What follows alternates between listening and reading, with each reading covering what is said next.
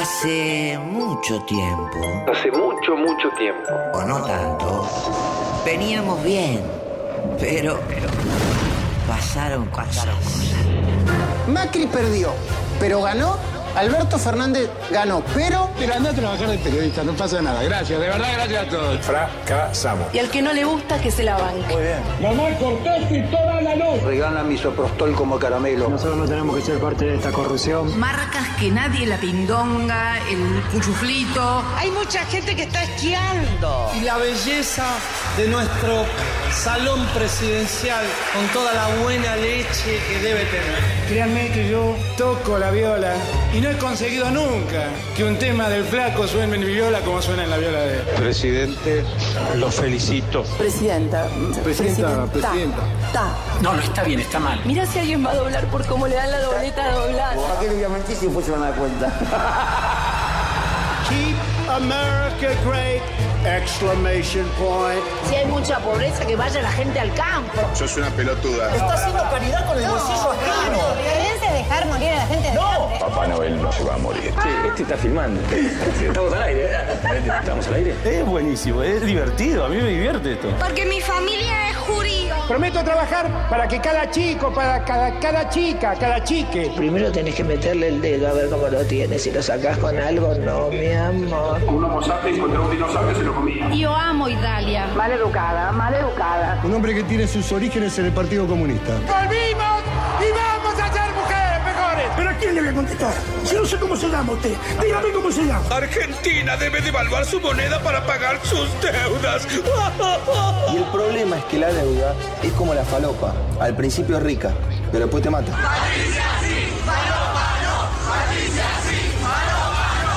Tomate toda chingüengüenza. Y veníamos bien. Yo venía pusteando como un campeón, pero de golpe pasaron cosas.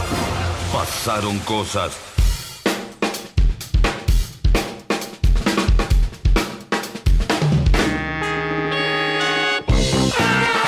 Hola, hola, hola, hola, hola, hola, hola, hola, hola, hola, hola, hola, hola, ¿qué tal? ¿Cómo están? Bienvenidos, bienvenidas. Esto es Pasaron Cosas, un programa renovado, renovado como si todos sus miembros, al menos los que están al aire, ya se hubieran tomado vacaciones. Bienvenida, buenas tardes, Noelia Barral Vigera, ¿cómo estás? Muy buenas tardes, te extrañamos mucho. Se nota mucho en el hola hola ese descanso, sí, esa frescura post vacacional. No, para nada. Se, no- se nota, porque es malo, Mauri. Él también, él también te extrañó, aunque no parezca. bardo. Ya lo sé, ya lo sé. sí. Él me quiere, en el fondo hay, hay cariño, eh, hay, hay una fundación también, hay guita. ¿Cuál es su apellido? No, eh, el mío es Berkovich, no sé. Mira que se olvidó mi apellido. de- do- ni dos semanas me llegué a tomar, diez días. Ni dos semanas me llegué a tomar. Qué bárbaro. No, pero en serio, ¿cómo renueva? Eh? ¿Cómo sirve cortar? Cortar para vacaciones, no para cuarentena, como algunos de nuestros compañeros. Eh, Garpa más cuando es eh, al aire libre, digamos, pudiendo ir a los negocios. Barbijo, con seguridad, pero eh, la verdad que no, sin toserle a la gente. Bienvenido. Perdón que te sigo con todo eso. Buenas tardes, Alejandro Wall, ¿cómo estás?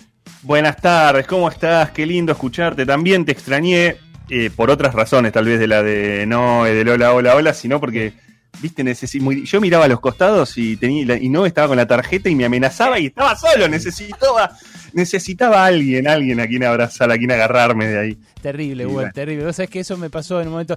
eh, eh, yo en la- tengo muchas cosas para hablar sobre la playa con ustedes. Muchísimas. va a dar un besito vos? No, no, Eh. no. Tengo muchísimo, muchísimo para hablar de ese territorio fascinante que es la costa atlántica. Está bastante bien. Muy, pero muy bien. Y sobre todo la, la- la gente. No saben el cariño que recibí para pasaron Mm. cosas. La cantidad de oyentes. En un momento estaba, eh, estaba yo así contemplando el paisaje. Un día bastante concurrido. ¿eh? Yo mantenía distancia social en general. Pero un día estaba contemplando el paisaje y uno que pasó por ahí cerca me dijo, Berco, cuidado que te sueltan la femipatrulla. Y yo estaba mirando nada más, viste, de lejos, como una cosa que... eh, Eh, muy Eh, raro. el, el transeúnte, la- Sí. el transeúnte detectó hacia dónde iba tu mirada. Obviamente, no estás mirando el paisaje nada más. Bueno, es- prejuzga la gente, viste, como bienvenido, buenas tardes, Nahuel Prado, ¿cómo estás? Buenas tardes, ¿cómo andan todos? Yo también los extrañé mucho. Claro, seguramente te, te dijo, en la playa, el mar está para el otro lado, te dijo el, el transeúnte. Vos estabas mirando, no estabas ni mirando el que vendía churros, ni nada, solamente estabas mirando para el lado donde venían llegando, bueno, los bañistas y las bañistas. Yo también me di cuenta que por el hola, hola, hola, que, que descansaste y que estuviste en la playa, porque dijiste hola, hola, hola, ahí hola, va. el mar. Muy, muy Sí, con un poco renovado, humor, ¿eh? ¿Saben qué? Vamos a Compré conseguir un, un- un humorista nuevo para este año, che. En serio, dale, déjense esto. Ay, no había guita para nada más, boludo. Dale, en serio, en serio, che. Compré, compré un stock ahí en el- en el. Está bien, es el humor que viene en este 2021. Sí, claro, un humor sin tarjetas amarillas, que no ofende a nadie. Es un humor para toda la familia, para toda la Es familia. uno de los tipos más creativos que vi en mi Qué vida. bueno, Álvaro. Gracias, gracias. ¿viste? El presidente que se fuma uno y se ríe, claro. Qué, Muy qué loco. Qué bárbaro, che. Bueno, no, en serio, en serio, mu- mucho cariño de, de muchos oyentes, mucha gente. Uno una vez me dijo, yo estaba llegando, viste, heladerita en la mano, muy pesada, muchos niños, muchísimos, muchísimos niños. Pero no lo lleves en la heladera, no lo lleves en la No, heladera los chicos. no, llevar- ya caminan los dos. No, no, aparte, aparte la heladera que pesaba Ah, un montón. ah, ah. Pues ya además con esto de no, no le, no le compremos, tratemos de no comprar mucho, ¿viste? Porque eh, alcoleando las cosas, como tratemos de reducir Claro. el contacto. Entonces, Qué miseria. llevaba todo, ¿viste? Aproveché y rateé grosso, llevaba la, la coca grande para todos, una cosa, eh, y rienda suelta eso. Pero uno, eh, en un momento, iba, iba yo con la heladerita y me dice, che, Berco, lo dejaste solo a Wally. Me dice como si, como si te conociera de toda la vida, boludo. Una cosa, Sí. una cosa in- Es que, es que ese es el cariño, ese es el cariño que uno recibe por mensajes directos en redes sociales y ustedes no me creen, me gastan, pero ese es el- también el tipo de cariño. Pero- que- Sí, Pero es claro. el raulaje total, es como cuando dicen viajaban solas dos, dos turistas extranjeras. No, estaba con Noelia, ¿qué solo?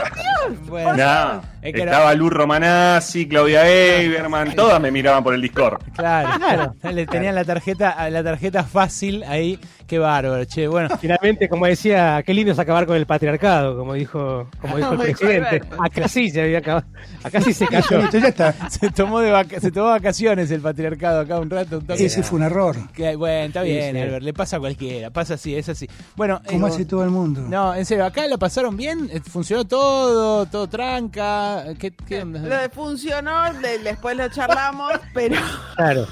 pero la Escucho, ¿escuchan bien? Claro, ¿Qué pasó? vos? Ah, por la- las antenas y eso. Bueno, ah, ya fue. Escuchar la Sí. radio por el radio ya fue, boludo. ya está.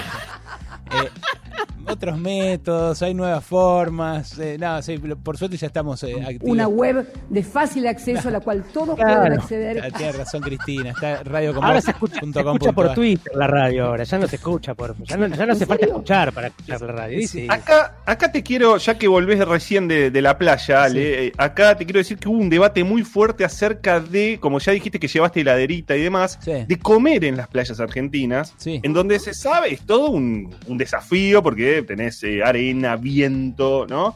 Eh, quiero conocer tu experiencia en ese aspecto. Yo comí muchísimo, trataba de llevar el sándwich hecho desde el hogar, o sea, ya el sándwich de pan lactal, ¿no? Por supuesto, es, es de pan lactal. No vale dos pesos. Por supuesto. Eh, no, por supuesto, por supuesto. Estás de mi lado, te quiero decir, porque en, en la batalla yo era pro comer en la playa y Alejandro Wolf hace el fifi, que la arena. No, que bueno, no lo sé que pasa qué. Es que, no, con, el, ¿qué? con el tiempo todo se convierte en milanesa, en milanesa de arena, Claro, sí, no sí. en la playa. Bueno, Convengamos. no, lo que pasa es que eh, hay mucha tecnología, también lo vamos a hablar en otro, eh, insisto, tengo mucho, mucho para, para conversar con usted. Hay mucha tecnología del descanso, entonces en la, en la costa atlántica sale mucho, no tanto la sombrilla cuanto el, eh, contenedor de viento, la, la valla Una tri- antiviento. una trinchera. Claro, es como Una trinchera. sí, como una trinchera de, de lona o de, de- como de tela de avión que se pone con, con una... Feliz año. Eh, sí, claro. Es que hay un viento. A ver, hay un viento así como el de Cumelén, ¿viste? Así, ¿Qué pasa, viejo? No, nada, ese día que grabó ese mensaje fue re difícil grabar. No, en serio. Los insultos no hablan de mí, hablan de ustedes. Eh, No lo guarden a Mauricio tanto, en serio. ¡Carajo! No, basta. Eh, hay mucha, mucha tecnología del descanso, justamente a propósito. de- hay, una, hay, una, hay una cosa que es increíble, que es como una carretilla de reposeras que lleva la heladerita también. Claro. Y la mesita, Sí. y la mesita. No, se convierte en mesita. La Se propia carretilla. convierte en mesita. Una cosa Claro. espectacular, chabón. ¿no? Muy loco. Mauricio lo llamaba Estado argentino eso. No. La carretilla de reposera. Nahuel, Nahuel. No, no, bueno, no, digo, piensa. ¿Cuál es su apellido? Nahuel Prada. No le dispare, no, no, no, no, tampoco es para yo no. No, no, No me fui a ningún lado yo, por eso pregunto, porque no me imagino todas esas cosas. No sé lo que, te- lo que están hablando. No, es, es como una carretilla. la- la- Es una carretilla que, que contiene dos reposeras que se pueden poner en ella y la heladerita para llevarla. Cuando la arena está muy, muy blanda, digamos, muy, muy pulverizada, seca, medio que no sirve para una garcha, porque tenés que arrastrar un carrito por la arena y, y se hunde, ¿no? Y, y se encalla. Y eso me lleva a, a- a otro momento de mis vacaciones que fue algo difícil, que no sabía francamente si contar al aire o no. Me da un poquitito de vergüenza. Eh, bueno, Venga, ustedes... venga, venga para acá. No, Acá nosotros te escuchamos. Eh, Acá va- es un lugar donde no se juzga a nadie, aquí es un lugar protegido. Sí, claro. Para eso está este programa y este momento. Justo. Yo aparte no sé. tengo Eh, matrícula, te voy a tratar de ayudar. No sé qué hiciste, pero si amerita tarjeta, te voy a sacar la tarjeta, te lo aviso desde ahora. aunque lo repriman, pobre Berco. Es- eh, sí, sí, sí, sí. Ya me defiende Cris. No, al revés, eh, no, al revés, al revés. Contanos, Te va a enternecer, A te va a enternecer conmigo. Vos, sa- vos sabés que yo hace muy poquito manejo, ¿no? Saqué el registro. Sí. Ahora ya estoy cerca de los 40, bueno, lo saqué ahí ya muy 30 y largos. Todo el que estaciona cerca tuyo también sabe. Hace poquito que manejas. Eh, resulta que nunca había manejado, eh, de hecho manejé muy pocos autos en mi vida, nunca había manejado una camioneta, una Ajá. camioneta 4x4, una grande, ¿viste? De esas de, que tiene atrás una caja para llevar cosas. Eh, y me prestaron una para ir a la costa porque justamente tengo tantos niños que ya no entraban en mi corolita. Eh, entran pero apretados, una cumplió 15, nada, la, más grande. Bueno, nada, larga historia, me prestaron una camioneta para ir a la costa. Llego, manejó muy bien el vehículo porque es tan espectacular que casi yo no hice nada para llegar a, a Mar Azul. Y cuando llegué me dicen, che, los que tienen 4x4 pueden ir hasta el faro Querandí, que es eh, como al sur de Villa Gesell, siguiendo, viste, Mar Azul, bla, Sí. te mandás y podés caminar. No por el agua, no por el agua, no por, Por no, la playa. por tierra. Se puede Ah, ir por ah. la playa hasta el faro. Los que tienen No. 4x4 pueden ir por la playa, por la arena. Qué Entonces, lindo, un paseo lindo para la familia, los yo chicos. digo, obvio, Yo la claro. verdad no puedo creer que me digas eso. Yo digo, tengo 4x4. ¿Cuán difícil puede ser? Llego a la- al inicio del, del trayecto y al toque que bajamos a la playa veo a un chabón con una 4x4 igual a mía, de otra marca. Eh, la mía era Toyota, le agradezco a, la- a los amigos de Ferlema, a Alexia que me prestaron la Toyota. Uno al toque que bajabas a la playa, encallado, grosso, metido de punta en el médano. No. eh, con, sí, con la rueda de atrás haciendo. No, no, no, no. Sí. no. Entonces, Qué momento. Entonces digo, Mi mayor miedo eh, cuando andas eh, por lugares así. Digo, "Oh, la puta madre, me estoy acá, ya me la jugué, listo, es toda la familia a bordo. Bueno, me meto igual. Me meto. Le digo, che, ¿vos sabés si hay que ir en primera, si hay que ir en segunda acá, cómo es la onda? Eh, nos metemos, ¿viste? Seguimos. La camioneta iba como, como un como un deslizador. ¿Vieron como esas, eh, eh, esas lanchas de los pantanos que andan como aerodeslizándose, Mm. eh, hidrodeslizándose? Era como un autito chocador. Iba, iba así eh, la Claro. Sí, como cuando tenías el autito con rulemanes, que te tiraban por el asfalto y te coleaba, te coleaba un toque. Exactamente, así. Entonces seguimos, seguimos, llegamos hasta un determinado lugar. Digo, bueno, nada, llegamos hasta acá. Bánquensela, no llegamos hasta el faro, llegamos hasta bastante cerca. Paro la camioneta, se bajan todos, van al mar. Yo digo, listo, ya está, ya lo resolví. Vuelvo igual que como vine, así, eh, pisando huevos, ¿viste? Como. "Ah". Salgo, apenas salgo, apenas salgo de, de- de- de regreso quedo encallado inmediatamente al toque de, volver en la arena eh, grosso al lado de un chabón, por suerte, que tenía también una, una camioneta. Eh, y se Muy acerca. pelotudo Alejandro Berkovich. Se acerca, yo, yo le estaba dando al, al acelerador, acelerador, le digo a Ángela, che, ¿vos sabés cómo salir? Me dice, me parece que tenés que acelerar más. Me, vi en las películas. Vi en las pe-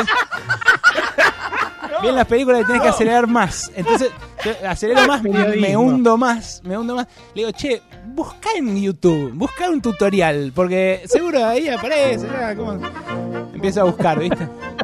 Se me, se me acerca el chabón que se, que se había quedado eh, ahí, que estaba cerca. Eh, no me reconoce, ese no escuchaba, pasaron cosas, así que le agradezco muchísimo, pero no le va a llegar el agradecimiento. Es Seba de Mar del Plata, un campeón. Eh, me dice, flaco, estás quemando embriage como loco. Ya un chabón que dice, ¿Con quién? ya un chabón que dice embriage sabe de mecánica muchísimo más que Sí, yo. claro. Eso es un pelotudo y un cipallo. Pero muchísimo Sí, no. más, muchísimo más. Embriague es embriague, ¿no? Sí, sí, es embriague, sí. sí. Embriague. Es embriague.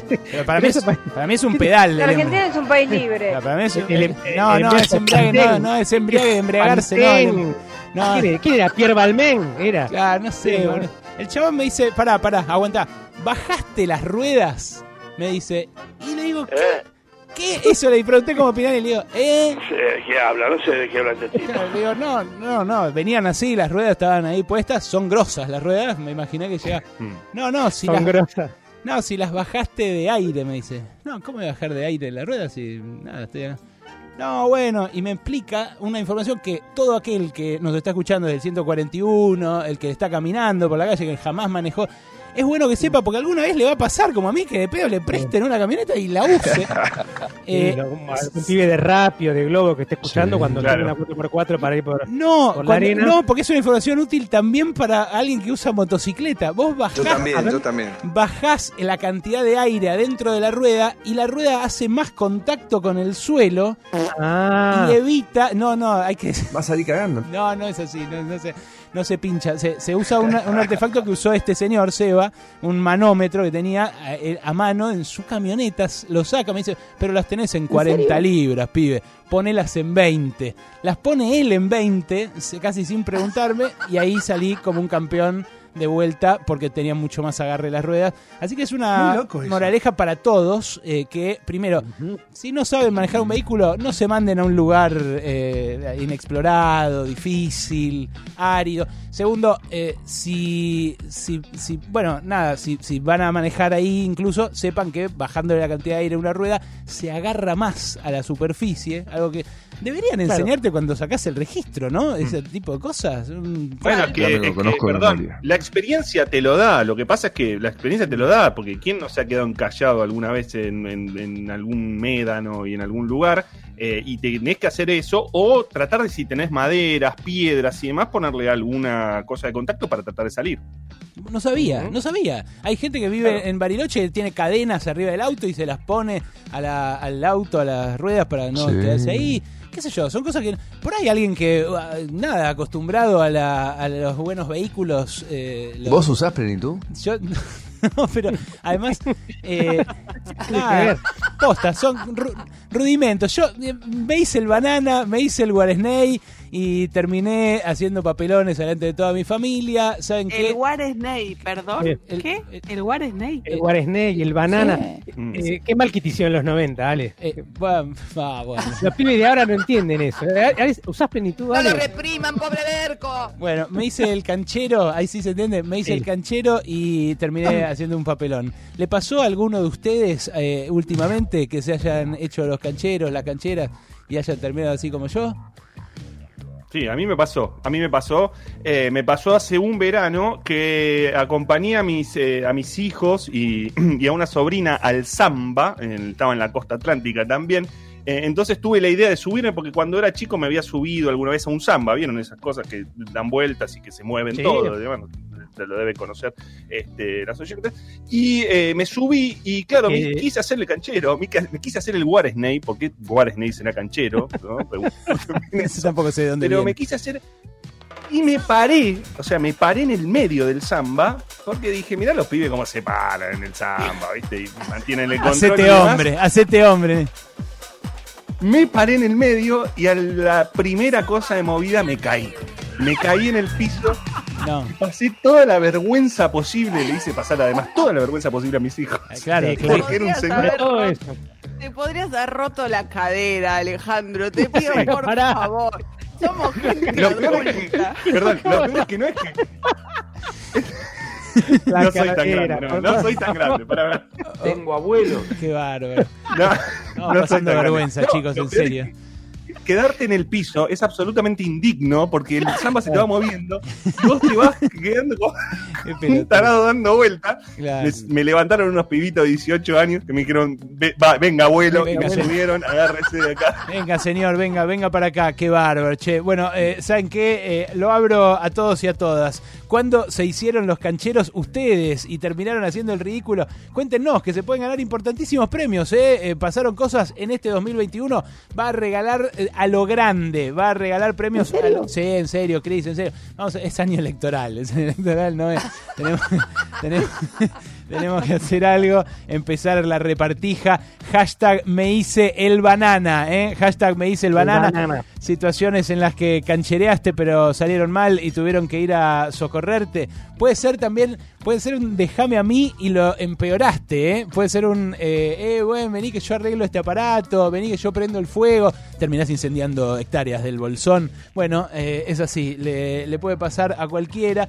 Mucha gente se hizo eh, la, la vivaracha, muchos que se hicieron el vivo en el laburo, les dieron inmediatamente captura a los jefes, las autoridades. ¿Saben qué? Eh, pueden participar arrobando a Pasaron Cosas 899 en redes sociales, tanto Twitter como Instagram, o en el 155379-8990 para participar hasta las 4 de la tarde de este programa, que es su programa favorito de todas las tardes.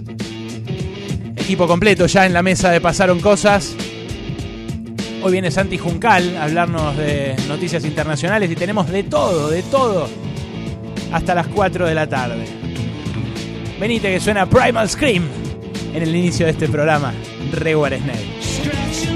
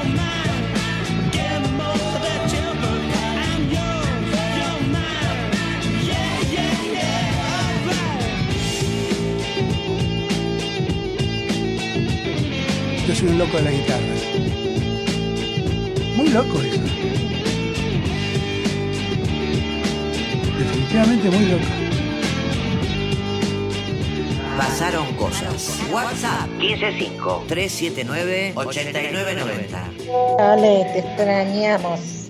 Soy Cristina de Bursaco. Bueno, me alegro que hayas vuelto. Me quise hacer el ganchero para barrenar una ola, ni siquiera surfear. Y me metí más adentro, más adentro, me terminó sacando el bañero. Quedé como un gil. Sí, claro. Hola, pasa. pasaron cosas de adolescente haciendo taekwondo. Teníamos que contar los ejercicios cada uno de los participantes y yo arranqué con toda la furia. Uno, dos, tres, que me dan ganas de toser. Y digo, cuatro, cinco. Y se rió la clase completa. Es así, pasa mucho al docente que se quiere hacer el canchero, la canchera. Es así, es así, eh, terminás haciendo el ridículo muchas veces. Yo les abrí mi corazón, viejo, no se burlen. Eh, les compartí un momento embarazoso, difícil.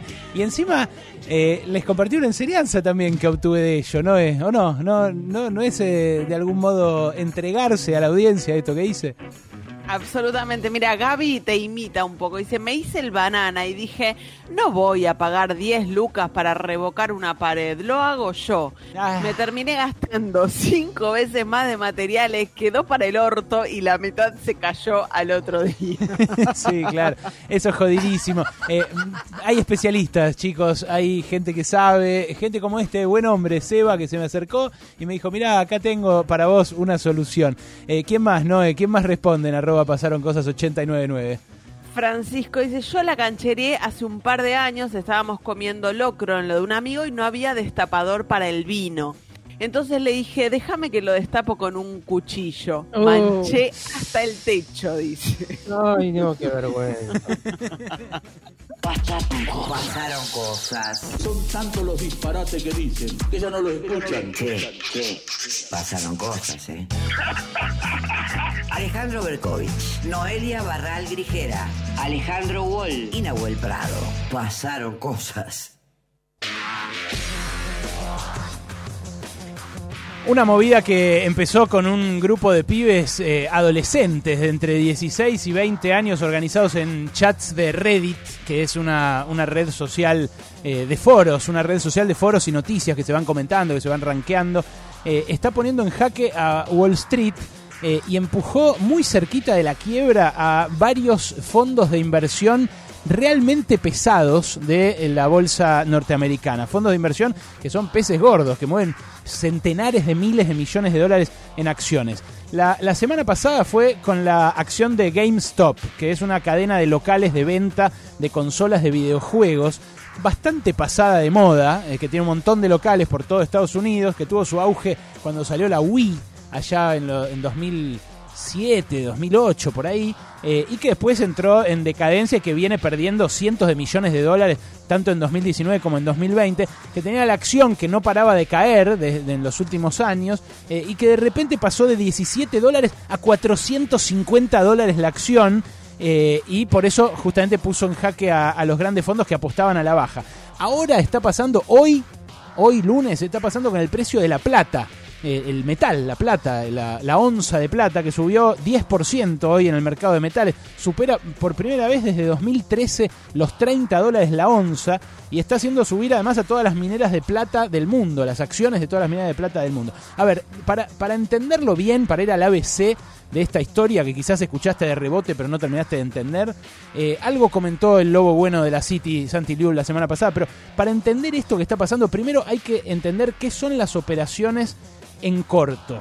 Hay que entender eh, sobre una, una operación que muchos incluso creen que debería estar prohibida, que es esto, la venta en corto, el, el short selling, como le dicen en, en inglés. Eh, si, si comprar una acción es apostar a que el precio de la acción suba, vender en corto es lo contrario, es apostar a que baje. Eh, ¿Cómo funciona el vender en corto? Escuchá, porque en general los argentinos no, no tenemos mucha eh, educación financiera, especialmente bursátil. Eh, la, operación consiste en pedir prestada una acción por una determinada cantidad de tiempo y en ese interín de tiempo venderla y comprarla de vuelta. Si el precio baja, ganás plata. Y si sube, perdés plata. Es pura timba esto, ¿eh? Pura, pura operatoria eh, eh, de, tipo casino, digamos. Eh, por ejemplo, vos, vendís, vos pedís prestada una acción que vale 100 pesos. Con este ejemplo lo vas a entender. Pedís prestada una acción que vale 100 pesos, te, la pedís prestada por 5 días. Te dicen, ok, te la presto por 5 días, pero después me la devolvés y me pagás, ponele un peso de interés por esos 5 días. Eh, y apenas te la prestan, vos agarrás y la vendés. Bueno, en esos 5 días la acción puede subir o puede bajar. Si baja 50 pesos, entonces vos, como apenas la pediste prestada, la vendiste por 100, después vas, la compras de nuevo por 50 y te quedás con los otros 50. ¿Se entiende? En cambio, si sube a 150 pesos, vos perdés 50 pesos porque la tenés que recomprar más cara para devolvérsela al que te la prestó. Es una jugada carroñera, una jugada a los fondo buitre. ¿Por qué? Y bueno, porque puede precipitar la quiebra de una empresa que empieza a ir mal si muchos apuestan a la vez a que le va a ir peor. Pero también tiene eh, un componente de alto riesgo. Porque si vos comprás una acción, lo máximo que podés perder es el 100% de lo que pusiste. Si vos comprás la acción de 100 mangos y baja a cero, bueno, perdés los 100 mangos. Pero en cambio, con una venta en corto, vos podés perder varias veces lo que pusiste. Porque el precio puede subir varias veces. Y vos tenés que reponerle la acción al que se la pediste prestada. Bueno, esta operación es polémica por varias cosas. Es polémica porque implica apostar a que una empresa caiga para ganar. O sea, como decía, funciona a lo, a lo buitre. Eh, pero además es polémica por la volatilidad que le imprime al mercado, por este riesgo de una disparada eh, así eh, general. En la mayor parte de Europa está prohibido vender en corto. Eh, en Estados Unidos está permitido. Acá en Argentina estuvo prohibido desde 2009 y se volvió a permitir en 2018. Lo volvió a permitir el gobierno de Macri. Bueno, esta, esta movida que arrancó la semana pasada consistió en lo siguiente. Los pibes se organizaron y dijeron, como los grandes fondos de inversión apuestan sistemáticamente a la baja de las acciones que vienen bajando y que es obvio que van a seguir bajando, como esta o la de una cadena de cines, AMC, que es obvio que una cadena de cines va a, hacer, va a seguir haciéndose percha porque los cines no sabemos cuándo van a volver a abrir ni cómo. Bueno, entonces lo que tenemos que hacer nosotros es apostar todos juntos a que suba esa acción, hacerla subir y entonces hacemos cagar a los grandes fondos de inversión que tienen miles de millones de dólares apostados a que esa acción que todos creen que va a bajar, baje. Bueno, los pibes la pegaron porque hicieron subir la acción.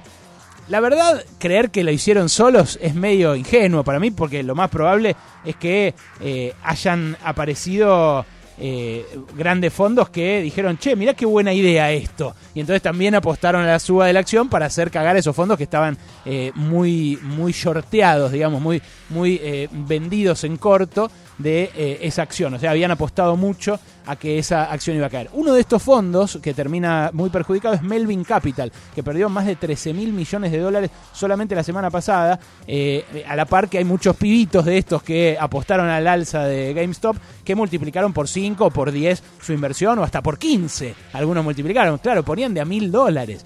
Bueno, la reacción de los grandes fondos fue increíble eh, porque eh, los que siempre se suelen llenar la boca hablando del libre mercado salieron a atacar esto como una movida especulativa y dijeron, ¿saben qué? Hay que limitar el mercado. Ahora no, no permitan más que compren las acciones de GameStop.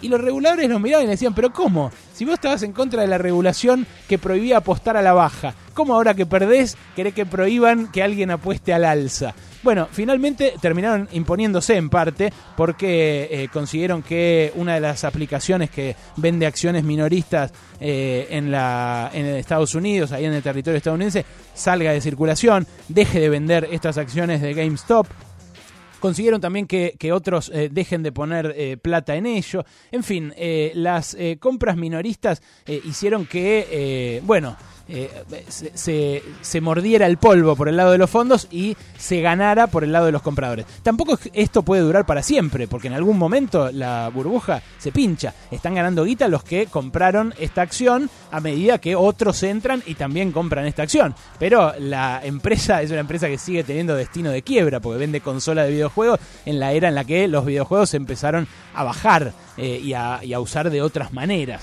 Eh, para mí, lo, lo interesante de esto, más allá de que muchos lo leyeron como una genialidad de los pibitos de Reddit, eh, los eh, otros lo leyeron como la emergencia de una generación superior de inversores, incluso de un acto justiciero contra los grandes fondos de inversión, porque hay muchos y muchas que están fascinados a uno y otro lado del arco ideológico. ¿eh? Un liberal libertario, por ejemplo, ve el triunfo del verdadero mercado acá sobre los que lo tenían atado, eh, los grandes fondos de inversión. Eh, un intervencionista ve la demostración de lo necesario que es regular a los mercados para que no se vayan al cuerno. Cada uno ve lo que quiere. Lo que expone para mí, por un lado, es cuán desconectados de la realidad están los mercados financieros como para hacer que algo que es pura timba desconecte completamente de lo realmente rentable a la acción de una compañía. O sea, la, cotización de una acción de una empresa cada vez depende menos de que esa empresa gane guita que es en definitiva la idea del capitalismo financiero y la idea del financiamiento bursátil. Pero por otro lado, lo que para mí desnuda y me parece interesante de hacer notar es hasta qué punto podemos estar a las puertas de otra mega crisis mundial como la de 2008 o ante un crack financiero grosso en este 2021, en el que todavía no pasaron cosas, todavía no pasaron muchas cosas, pero pueden pasar. Eh, la, gran masa de especuladores bursátiles que hay en el mundo apostaron durante todo 2020 a que 2021 iba a ser un año de recuperación post pandemia. De hecho, mucha de la plata que volcó Donald Trump a sostener la economía de Estados Unidos terminó apostada en la bolsa, porque muchas se la dieron a las familias de clase media que siguieron ganando plata igual en sus laburos y entonces se quedaron con un ahorro, se la ahorraron esa. Fue como un mega IFE pero con guita en serio en Estados Unidos. Entonces, esa plata, muchos la colocaron en la bolsa y muchos creen que inflaron una burbuja bursátil. Esa burbuja puede estar empezando a explotar con este quilombo de Reddit. Yo lo que vi es que eh, muchos miran eh, cómo fue que se combinaron, muchos otros miran qué copados los jóvenes, qué, qué- qué inteligentes que son. Yo digo, lo que no estamos mirando es que esto que está pasando hoy con la plata de vuelta, que puede tener consecuencias muy tremendas, muy gigantescas, en caso de que los metales preciosos suban y eso tenga impacto a su vez en la macroeconomía de los países, puede ser el principio de eh, una crisis fenomenal de algo que tiene más que ver con lo real que con lo financiero, que es que eh, el mundo creyó que este 2021 iba a ser un año de recontra rebote, de fiesta, como de, bueno, ya está, ya fue el coronavirus, y la realidad es que la pandemia nos tiene todavía rinconados. La realidad es que la guerra de las vacunas todavía se está librando y no tenemos la menor idea de cómo va a terminar ni de cuándo va a terminar. Así que ojo, porque esta historia de los pibitos y de las consolas y de las acciones y de los fondos de inversión puede ser el principio, la punta del ovillo de algo mucho más grosso, de un año en el cual todo el mundo había apostado a una recuperación y quizás se haya equivocado. De lunes a viernes. A, a viernes de, tre- de 13 a 16 pasaron cosas. Sí, pasaron cosas, ¿eh? Radio con Voz 899. Juega la selección, juegan los mejores en ESPN. Viñolo, Clos, Latorre, López, Fantino y un equipo que siempre sale a ganar. ESPN es tu pasión. ESPN es fútbol. Moura, la batería con 18 meses de garantía. Si es batería, es Moura. Apaga lo que te preocupa. Apaga la incertidumbre. Apaga lo malo. Este año, encendamos las ganas de dejar de fumar. Empezá con la ayuda de Nicotinel. Pedilo en Rappi. Nicotinel es un medicamento que contiene nicotina. Team Rock. Team Trap. Team Reggaetón. Seas del team que seas, lo que no puede faltar mientras escuchas tu radio favorita es Bagio Pronto. Unite al Team Bagio y disfruta un verano a pura fruta. Ah, estás como querés, donde querés, conectado con la naturaleza, los amigos y también con tu jefe. Este verano en Buenos Aires tenés home office y querés home beach, Sion fibra óptica 100 megasimétricos, misma velocidad de subida y bajada. Para quedarte y para irte. Fibra óptica en tu casa desde 1.750 pesos por mes, llamando al 0810-999-0100. Sion 100 megas. Este verano estás como querés. Promoción válida para Ciudad de Buenos Aires. Servicio Sion 100 megas desde el 10 de enero hasta el 31 de abril de 2021. Consultar bases, condiciones y alcance de cobertura en sion.com. Res Non Verba, tienda de vinos y espumantes a domicilio. Más de 100 etiquetas, más de 20 bodegas, todo a tu casa sin costo de envío. 15 50 40 45 45. Res Non Verba. Búscanos en las redes sociales. 15 50 40 45 45. Res Non Verba. Vino para darte el gusto. 899. Radio con Voz. Asómate a la realidad. Pasaron cosas, se encargó de poner la baranda para mirar la realidad desde arriba, pero sin caerte.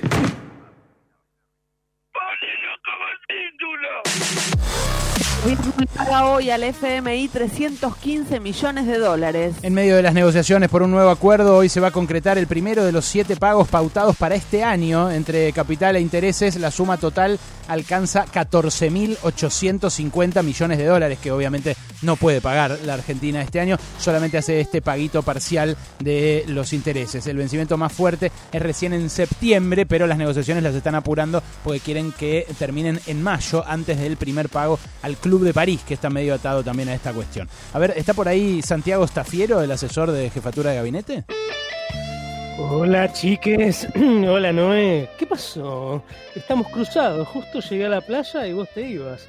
La próxima arreglemos mejor, hagamos un doodle, ¿eh? hagamos un off, un Por doodle. Dios, somos dos personas, ¿cómo vamos a hacer un doodle? Por Dios. Bueno, Santiago, nada, basta, eh, basta, no, no, por favor. no, No, no, no. Además suena dildo, doodle, cualquier cosa está proponiendo mi compañero.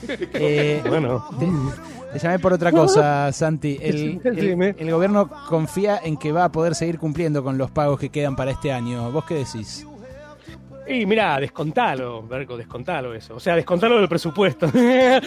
Para Alberto es súper importante poner la guita. Es más, vos sabés que lo repite como un mantra. Hay que ponerla, necesito ponerla. Hay que ponerla siempre. Ah, Tómatela, La Santiago, plata. gracias. Sí, sí, Santiago. Fuera, gracias. Vuelven a aumentar los combustibles. Desde la medianoche de hoy, IPF aplicó un incremento promedio de del a todos. 1% por el aumento de los biocombustibles. La nafta super eh, pasó a 73,60, 73 pesos con 60. La Infinia a 84,70. La Diesel 500 a 69,20. La Infinia Diesel a 81,40. Es el sexto incremento consecutivo desde agosto, el primero de este año, pero bueno, se vienen apilando varios sobre el final de 2020. Hay una noticia también de último momento de IPF que es que acaba de mejorarle su oferta a los acreedores en el canje de su deuda. ¿eh? Eh, la deuda de IPF está bajo estrés financiero, puede llegar a entrar en default por primera vez en la historia, la petrolera de bandera, la petrolera de mayoría estatal, eh, y lo que hizo ahora es eh, incrementar eh, la oferta de efectivo, de efectivo ahora, para los tenedores del bono 2021, que es el que está en cuestión si se paga o no. Estas noticias... Bueno, la verdad es que ahora lo que lo que ha pasado con los combustibles es que el, eh, lo que ha hecho el Estado es ser, eh, Sí. digamos, y, y, ¿cómo se dice? No, yo la Y, escucho, bueno, Gabriela. la norma que de, de reglamentación de este tema decía, bueno, a determinado... eh, No a se te entiende un carajo, pero ubicás bien las palabras.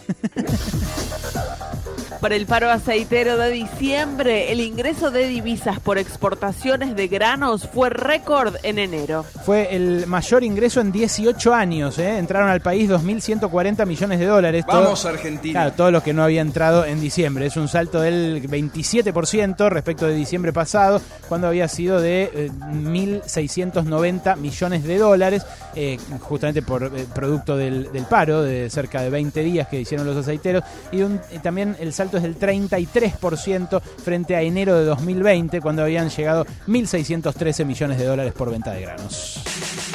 Extienden el programa Precios Máximos. La prórroga va a ser hasta el 31 de marzo, se van a mantener los mismos productos y no va a haber aumentos en los listados. Precios máximos se implementó el 19 de marzo de 2020 cuando se decretó la primera cuarentena, congeló el precio de 2.300 productos, eh, después tuvo un aumento de entre el 2 y el 4,5% en julio y en octubre otro del 3%.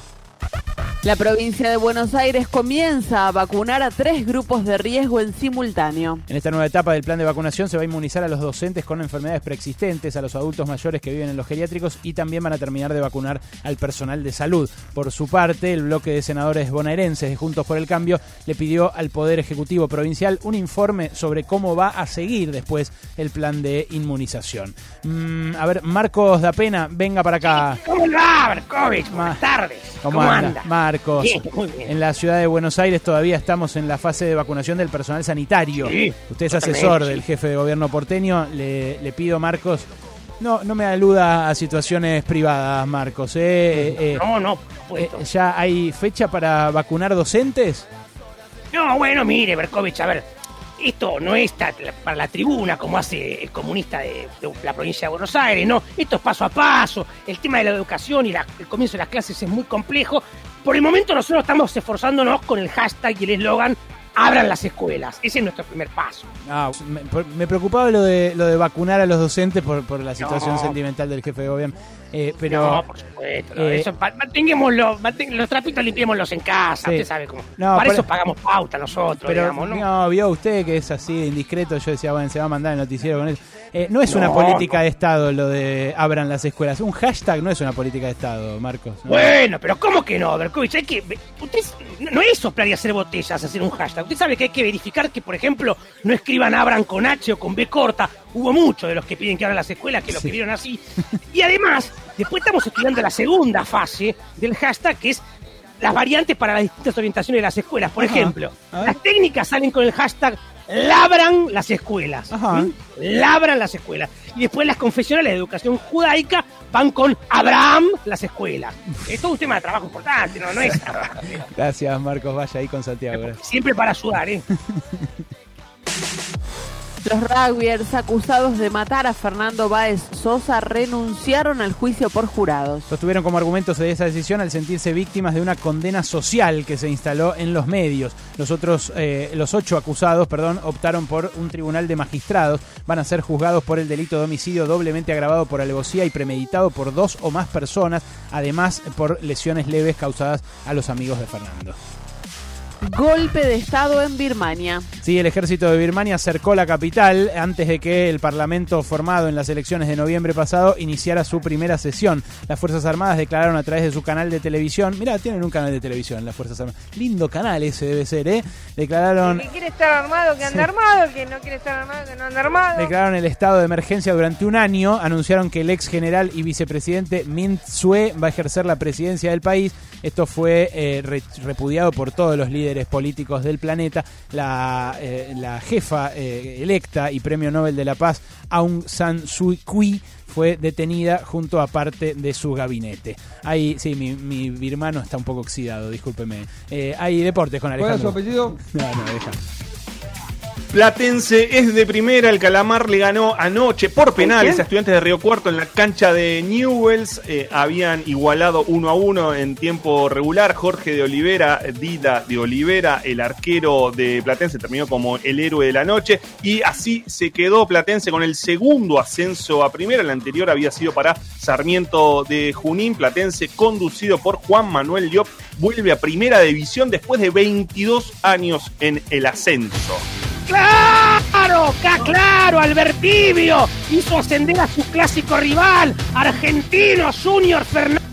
De eso votaste, cumpa. ¿eh? El ascenso del calamar, del cacalamar. No, no. ¿eh? Ascenso Fernández, Calamáximo Kirchner, se robaron un Televim, PBI. así lo hicieron. Eh, Van a las marchas por el empate y por los penales. Al Chori la Copa. 70 años para volver a primera. Revolearon piedra los utos de, de Saavedra. Eh, La causa de los cuadernos escritos con tinta de calamar. Animal le robaron el ascenso en el intercountry. 10 minutos faltan ¿Se me para mete la- a mí? ¿A mí? cualquier cosa, cualquier cosa. Bueno, 10 minutos faltan para las 2 de la tarde. En este momento la temperatura en la ciudad de Buenos Aires es de 22 grados y llueve de a ratos aquí en nuestra preciosa ciudad. Dice el Servicio Meteorológico Nacional que va a seguir así, inestable, que sigue habiendo probabilidades de lluvia, pero cada vez menos durante la tarde. Eso sí, mañana martes arranca el día sin llover, pero puede terminar lloviendo y con tormentas de vuelta. 40% de probabilidades de lluvia, mínima 18, máxima 25. Mientras hacías el provechito, pasaron cosas. ¿Verdad? A mí no me gusta. Hasta las 16 Para, para, la entendí, yo no lo entendiste. en radio con vos. Pasaron cosas.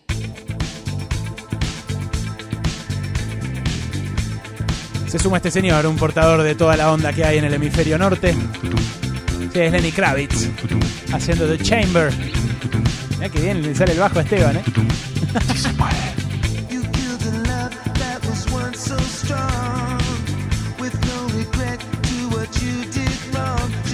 Stay.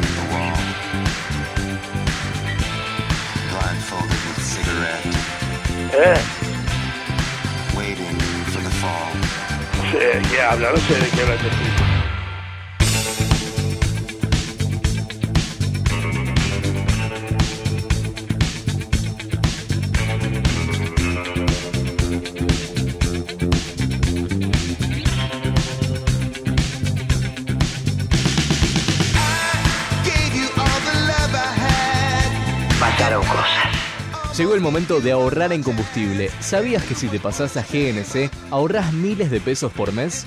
Pensá en gas argentino, pensá en economía y medio ambiente. Pásate a GNC.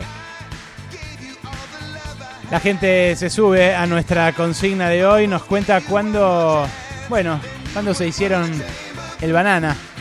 Hashtag me hice el banana en el 1553798990. Guaresme, qué hijo de su madre. Ah, la consigna. Sí, me hice el vivo andando en patinete y me dio un costalazo que me rompí la cabeza. Ahí está. Un abrazo, Esteban Duxon. Ahí está Esteban. Mucho Nudson tenemos. Otro más ahí, claro, sí. Cumplí 40, 70, Ale. Mi hijo tiene tu edad y no tengo la puta idea de qué es Guaresney. Y me creo muy canchera y joven.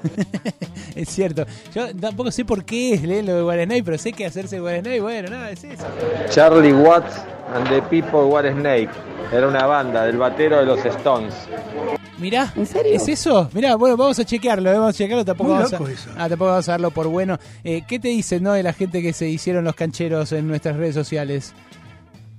Me ofrecía cambiarle el flexible de la bacha a una amiga. Primero rompí el de la otra canilla.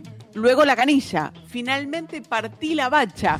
Terminé comprando una nueva. Al final, el de la casa de sanitarios me miraba con ternura. ¿Señor o señora el que le ofreció a una amiga arreglarle el Nacho. Ah, Nacho, o sea, Creo que se quiso hacer el banana. tenía y- expectativa de, de- de precisamente sobre la banana, ¿no? No, no, qué bárbaro. Bueno. Salió mal, salió mal. Ariel dice, me hice el banana en un partido, me atajé todo. Al otro partido entonces me vestí como Gatti. No recuerdo cuántos goles me hicieron. También pasa eso. Bueno, aprovecho esta introducción futbolística para darle paso a él, a que cuente bien el ascenso del calamar, a que lo haga el hombre que le pone épica a estas situaciones, mi amigo Alejandro Wall. Platense tardó 22 años en volver a primera. Es como la vuelta de un clásico lo que, lo que pasó anoche en Rosario, porque Platense jugó 74 años de su historia eh, en primera eh, división y ayer eh, empató 1 a 1 con estudiantes de Río Cuarto. Terminó ganando por penales eh, 4 a 2, eh, con de Olivera, eh, el arquero, atajando el, último, eh, dirigido por el Chocho Liop, que ya había ascendido en su momento con Godoy Cruz, con un, hombre de, la casa, Juan Amador Sánchez, como eh, manager eh, del club, con un equipo que jugó, luchó eh, para esto, que no le quita mérito a Platense, pero siempre hay que recordar que eh, les manotearon a Atlanta y a San Martín de Tucumán, que estaban primeros antes de la pandemia y que merecían este, haber, este, sí, bueno, la AFA borró todo, armó este campeonato, primero ascendió San Martín de Junín, ahora le tocó a, eh, a, Platense. No sé si tenemos por ahí eh, lo que ayer decía un emblema de este Platense, que ayer no estuvo, pero estuvo en la cancha, obviamente, Dani Vega, delantero, 39 años, eh, un hombre de, de- del club. eh, y que, eh, bueno, mm, decía con este sentimiento lo que para él significaba ascender con Platense. A ver. Estoy llorando de alegría, obviamente. Era la meta que me faltaba como jugador. Era lo único que me faltaba. Seguí jugando al fútbol.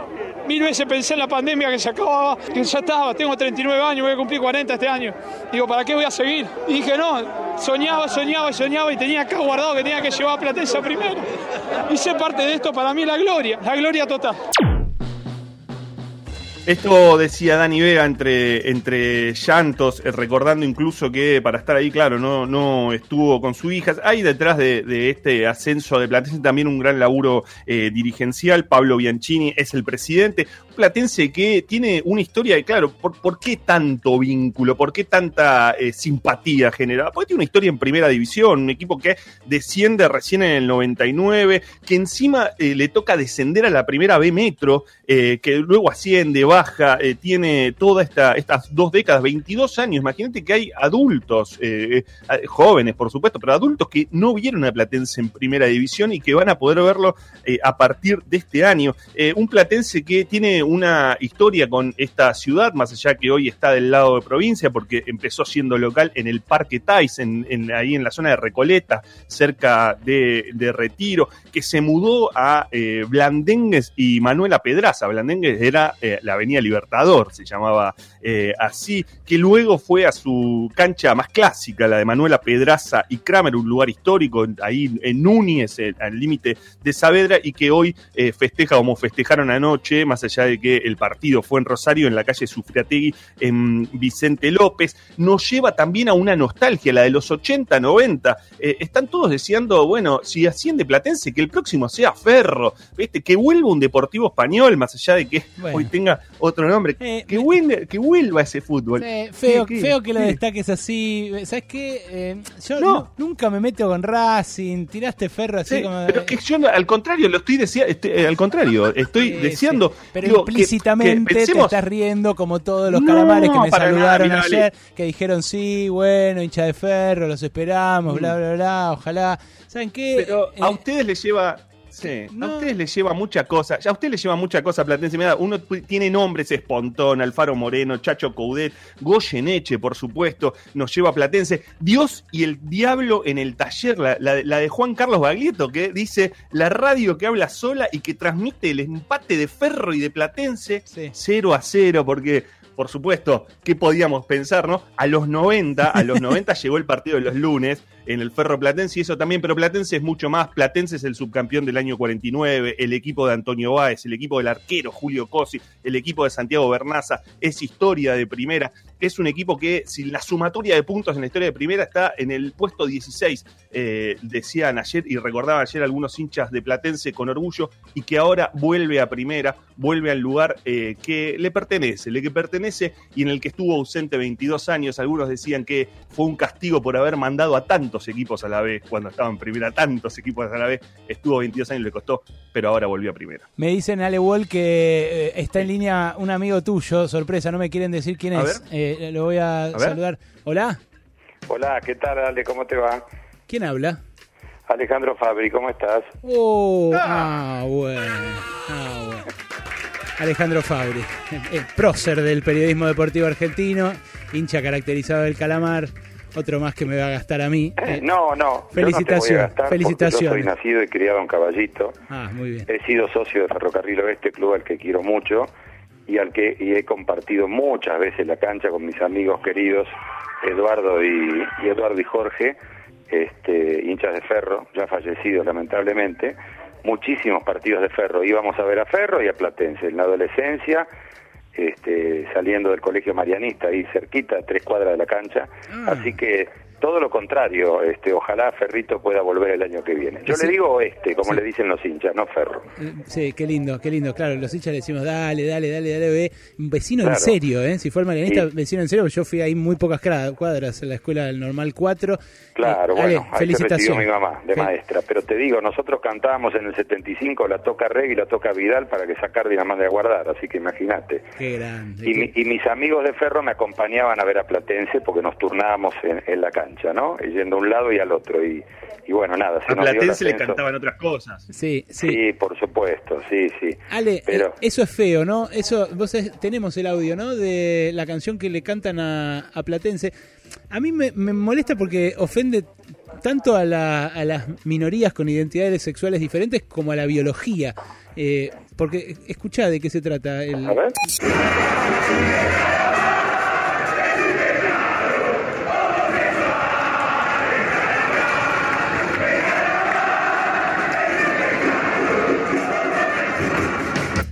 Y bueno, no eh, es- la envidia carcome, ¿viste? Es re feo, sí, la verdad que sí. Eh, Eh, pero no hay problema, no hay problema. Este, ya está. Yo me la paso recibiendo llamados como si no sé que hubiera ganado el Martín Fierro o el Oscar.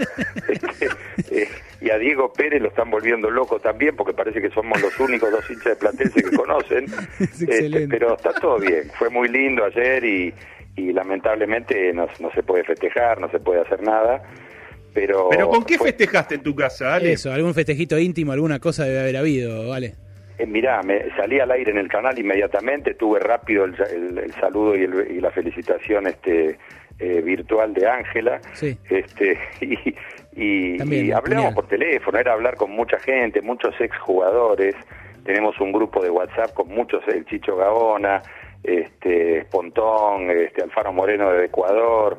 Bueno, nada, todos jugadores que salieron del club, que, que jugaron ahí, López Turiticha, aquel que atajó el penal a Morena, este Caposucci, yo que sé, Nanini, bueno, y nada, era era terminar de darnos cuenta entre nosotros que era verdad esto, ¿no?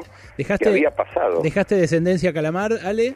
Sí, claro, hijo y nieto de 10 años, Lisandro, que ahora va, va a poder ir a ver a Platense en primera Que división. ahora sienten que tiene sentido, ¿no? Que hasta ahora medio que los estabas cagando, creían ellos.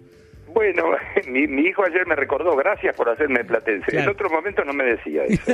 Primera vez que, Eh, que se. Bueno, pero yo a mi viejo no le dije eso, ¿ves? Porque me tocó por una cuestión de edad verlo mucho más en primera. Claro. Y mi viejo no se lo dijo a su, a su viejo, a mi abuelo, que también era de Platense, porque eran de allá del barrio de Núñez, pero mi, viejo, mi vieja era de Floresta, entonces se casaron y se vinieron a vivir a Caballito. Y yo nunca viví de Rivadavia para el norte, siempre viví en esta zona, Boedo, San Telmo, San Cristóbal, Congreso. Mira, Y ahora volvimos al barrio y estamos acá, este, pero pero observé mucha simpatía de mucha gente por, por el ascenso de Platense, que eso es muy lindo. sabes que a mí una vez eh, cerca, no, no tenía la camiseta de Platense, pero una vez había salido a, a correr, a trotar, cuando empecé a, a maridar con Ángela. No vivía todavía con ella, que es de zona norte.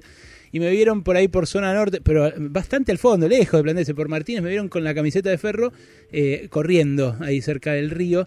eh, Y uno de lejos me grita y me dice, ¡Eh, Ferro! ¡Te perdiste! Me dice, y, y, claro, la, la incomprensión, ¿no? Del que migra y se lleva su pasión a cuestas, sale. Y bueno, claro, a ver, mi viejo era técnico en aparatos ortopédicos, trabajaba en una ortopedia y atendía a la gente. Y una vez vino un chico con la camiseta de boca, Ajá. con la mamá, y él le dijo, este, no, no, perdón, con la camiseta de boca no, vino con la mamá a atenderse y él le pregunta, ¿de qué cuadro sos? ¿De boca? ¿Y usted?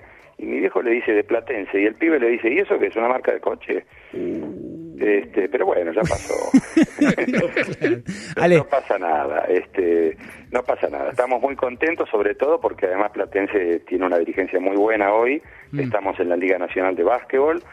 Eh, A propósito, le hemos ganado, sí, a Ferro por 33 Ah, puntos. y juega, mira, te digo más, juegan eh, mañana Ferro y Platense, eh, de nuevo, por la Liga Nacional de Básquetbol. Así que lo podés ver por la por la, el canal de la Liga Nacional. Ahí damos pelea, Ale. ¿Y sabes qué? No, con el no, gordo Cordon, con el gordo Cordon también vamos a dar pelea en fútbol en algún momento. Bueno, sí, por supuesto, Ferro tiene que volver. Hay un buen presidente como Daniel Pandolfi, el que conozco de la infancia porque fuimos al mismo colegio, y, y un esfuerzo grande de evitar que se haga ese shopping al lado de la cancha, en Sí. esos terrenos, queriendo este, generar dinero sin sentido en un lugar que tiene que ser mucho más deportivo y mucho más tranquilo para toda la gente. Ale, te felicito y te mando un abrazo gigante.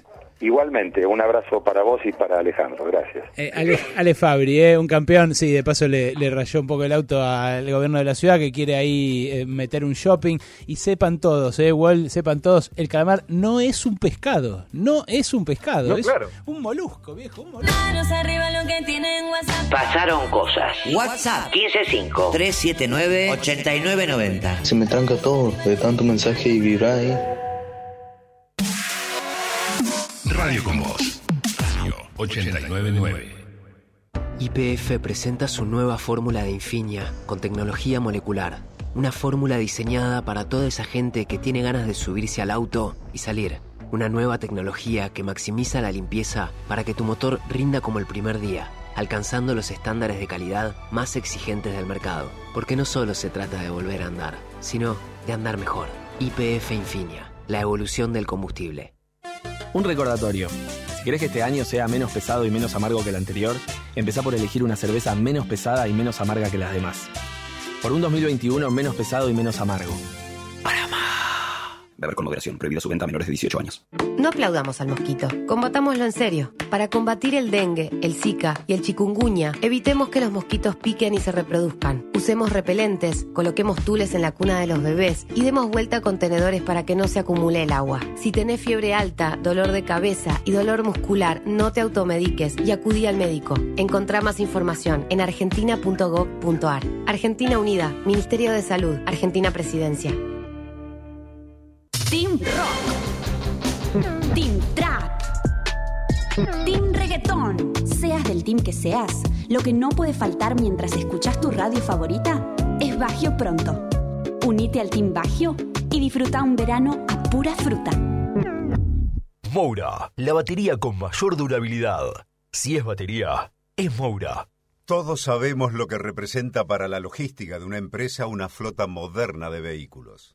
Por eso, a la hora de renovar el parque automotor de su empresa, piense solo en el especialista, Adrián Mercado, líder en subastas industriales.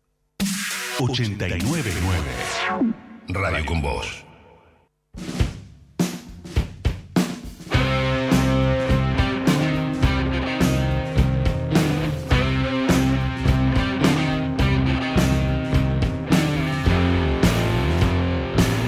Aire pesado, se contamina.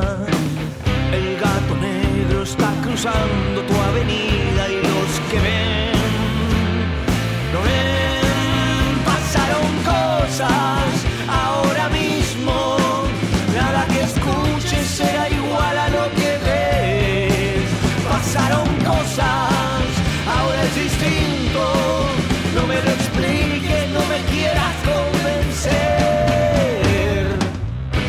Ayer se cumplieron 12 años de la desaparición de Luciano Arruga durante el gobierno de Daniel Scioli en la provincia de Buenos Aires.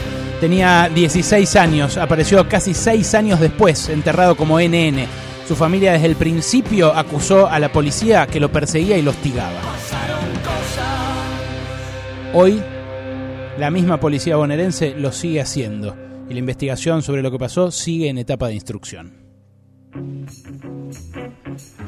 Pasaron 10 minutos de las 2 de la tarde y la gente se sube a nuestro hashtag, nos dice cuándo se hicieron los bananas, como yo que me tiré con la camioneta que me prestaron a mm, andar por los médanos y encallé. Si no me hubiera rescatado un buen samaritano marplatense, todavía estaría ahí, ¿saben? No estaría acá conduciendo el programa. Eh, decime, Nahuel Prado, ¿vos te hiciste el banana en alguna circunstancia incómoda?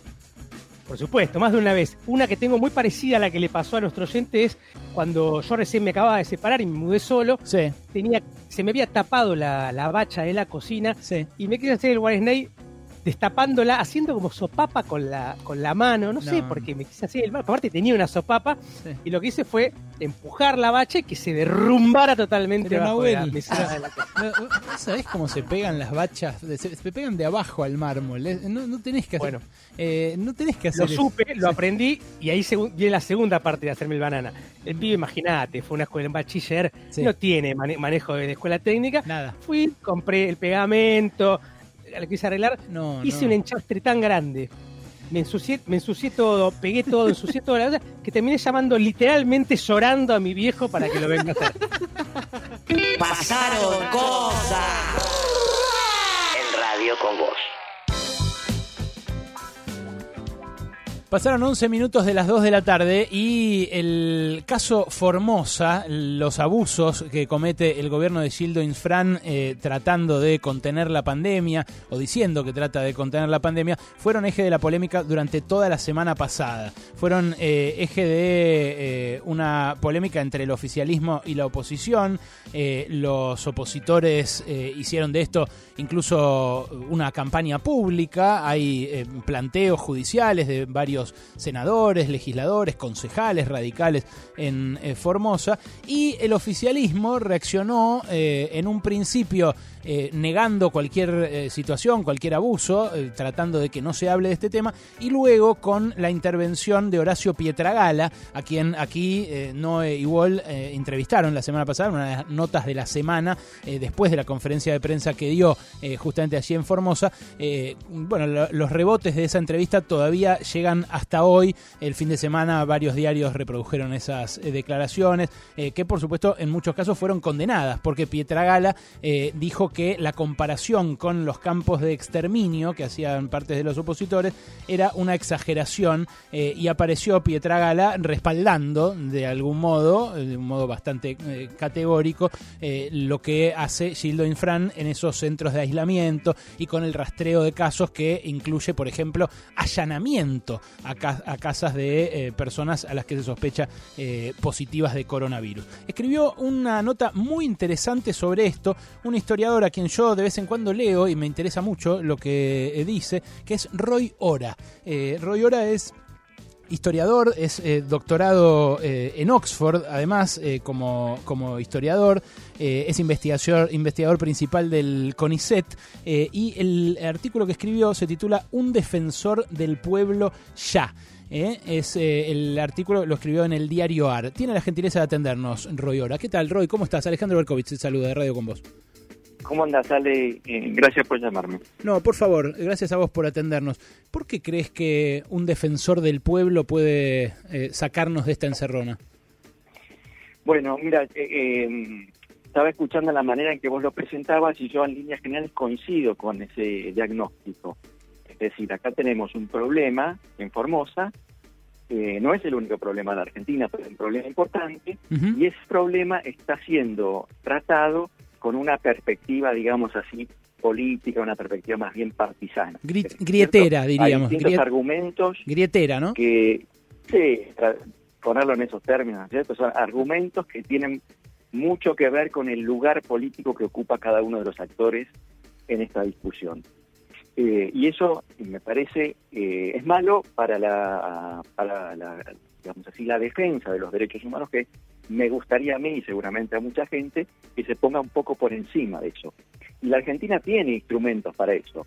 No digo que los instrumentos que tiene son los que resuelven todos los problemas pero hay cosas que podemos hacer. Y una de las cosas que podemos hacer es avanzar presionar poner más eh, énfasis en la necesidad de nombrar un defensor del pueblo.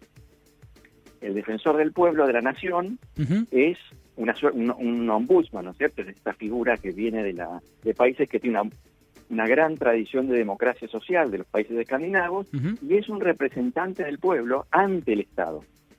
Tiene autonomía eh, respecto de la, digamos así, de las principales fuerzas políticas, se designa por este, con acuerdo parlamentario, es decir, no es no, no puede ser tan fácilmente manipulado, tiene eh, al mismo tiempo legitimidad procesal, es decir, que puede iniciar causas y tiene inmunidades y privilegios como tienen los legisladores, de modo tal de que eh, está en condiciones de ponerse en un lugar que es distinto al de Pietragala o Patricia Burris, para simplificar un poco, pero para que le quede claro a quien nos está escuchando. El último eh, ombudsman que hubo fue Eduardo Mondino. Yo recordaba eso, porque no me acordaba de Sí. ningún otro eh, defensor Sí. del pueblo, y lo ratifiqué en tu artículo.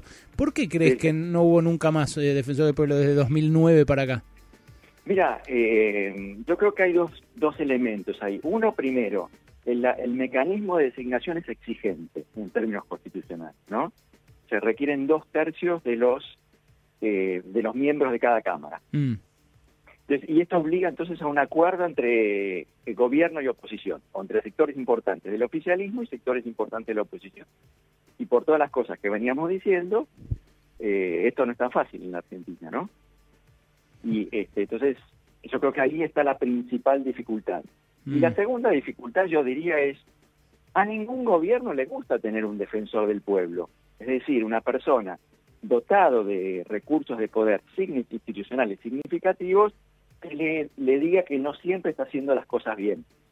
Y eso explica por qué incluso en los años en que, eh, sobre todo que Cristina no tuvo más poder institucional, no, no hizo demasiado esfuerzo para, para reemplazar al último defensor que Claro, fue pero por eso me llama la atención, porque Macri tampoco. No es que eh, hubo... Macri tenía una candidata que eh, fue Ocaña en su momento, Bueno, pero es repartisana, Ocaña. Es Bueno, recontra es grietera, es lo más grietero que hay en el macrismo.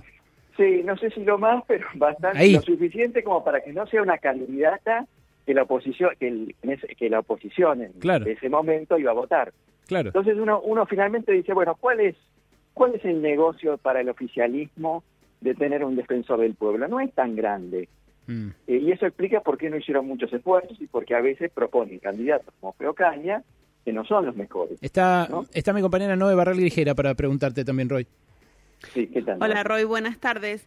¿Cuál es la diferencia eh, funcional entre lo que podría hacer en este caso un defensor del pueblo y lo que hizo, por ejemplo, la Corte Suprema de Justicia, eh, obligando a la provincia a permitir el ingreso de, de los ciudadanos que estaban esperando hacía meses afuera de, de- de los límites de Formosa? ¿Qué, qué Mira, qué- yo no cuál- soy abogado, yo soy historiador, soy un historiador social.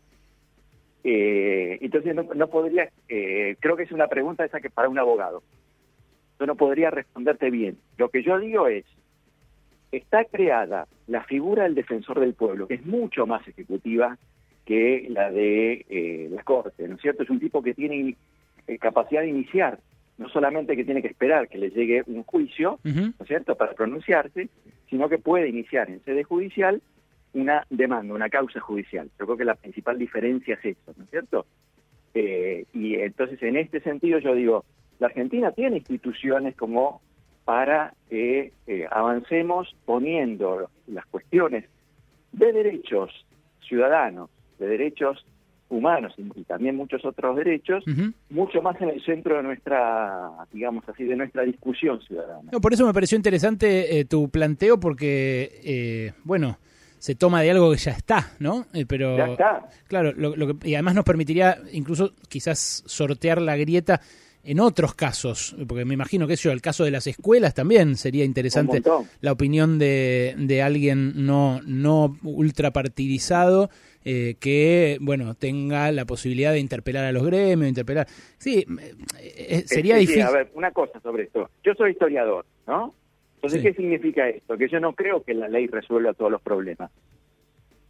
¿No? No, es claro. que si designamos un defensor del pueblo, lo- la Argentina se endereza. No, pero, no. pero podemos dar un paso en esa dirección. Mm. Eh, hay algo que suele soslayarse de la situación en Formosa, que es su historia, justamente, Roy. Por eso, eh, vos que sos historiador, eh, quizás nos podés ayudar a, a leer esto. Se, se lee muy en, en el aquí y ahora, ahistóricamente, lo que pasa en territorios como, como Formosa, donde hace apenas, no sé, dos generaciones eh, lo, que se vivía en términos de violencia hacia el, hacia el habitante originario era absolutamente reñido con los eh, derechos humanos. Entonces, eh, en lugares así, que además se suele estigmatizar por atrasados, por clientelistas, populistas y demás, eh, ¿hay algo de la historia que nos permita aproximarnos a otro tipo de soluciones? ¿Vos, vos creés que hay que incorporar algo de eso que fue Formosa hace, no sé, 100 años, con la forestal, los colonos? Mirá, sí. Eh, yo diría hay dos cosas. Primero, eh, eh, Formosa es una de las partes más, regiones más pobres del país, ¿no es cierto? Ese nordeste es, este, está, está muy atrás en muchos aspectos. Cualquier indicador de desarrollo humano lo revela. Formosa en particular. Sí, el noroeste Eh, también igual, ¿eh? O sea, el, ¿Cómo? el no- Sí, sí, el noroeste sí. también, no, no muy Me parece distinto. que, que, este, que si uno pone el, el foco en eso, bueno, eso sirve, me parece, para construir un diagnóstico de las razones por las cuales a veces la política ahí no es tan linda como nos gustaría que fuera.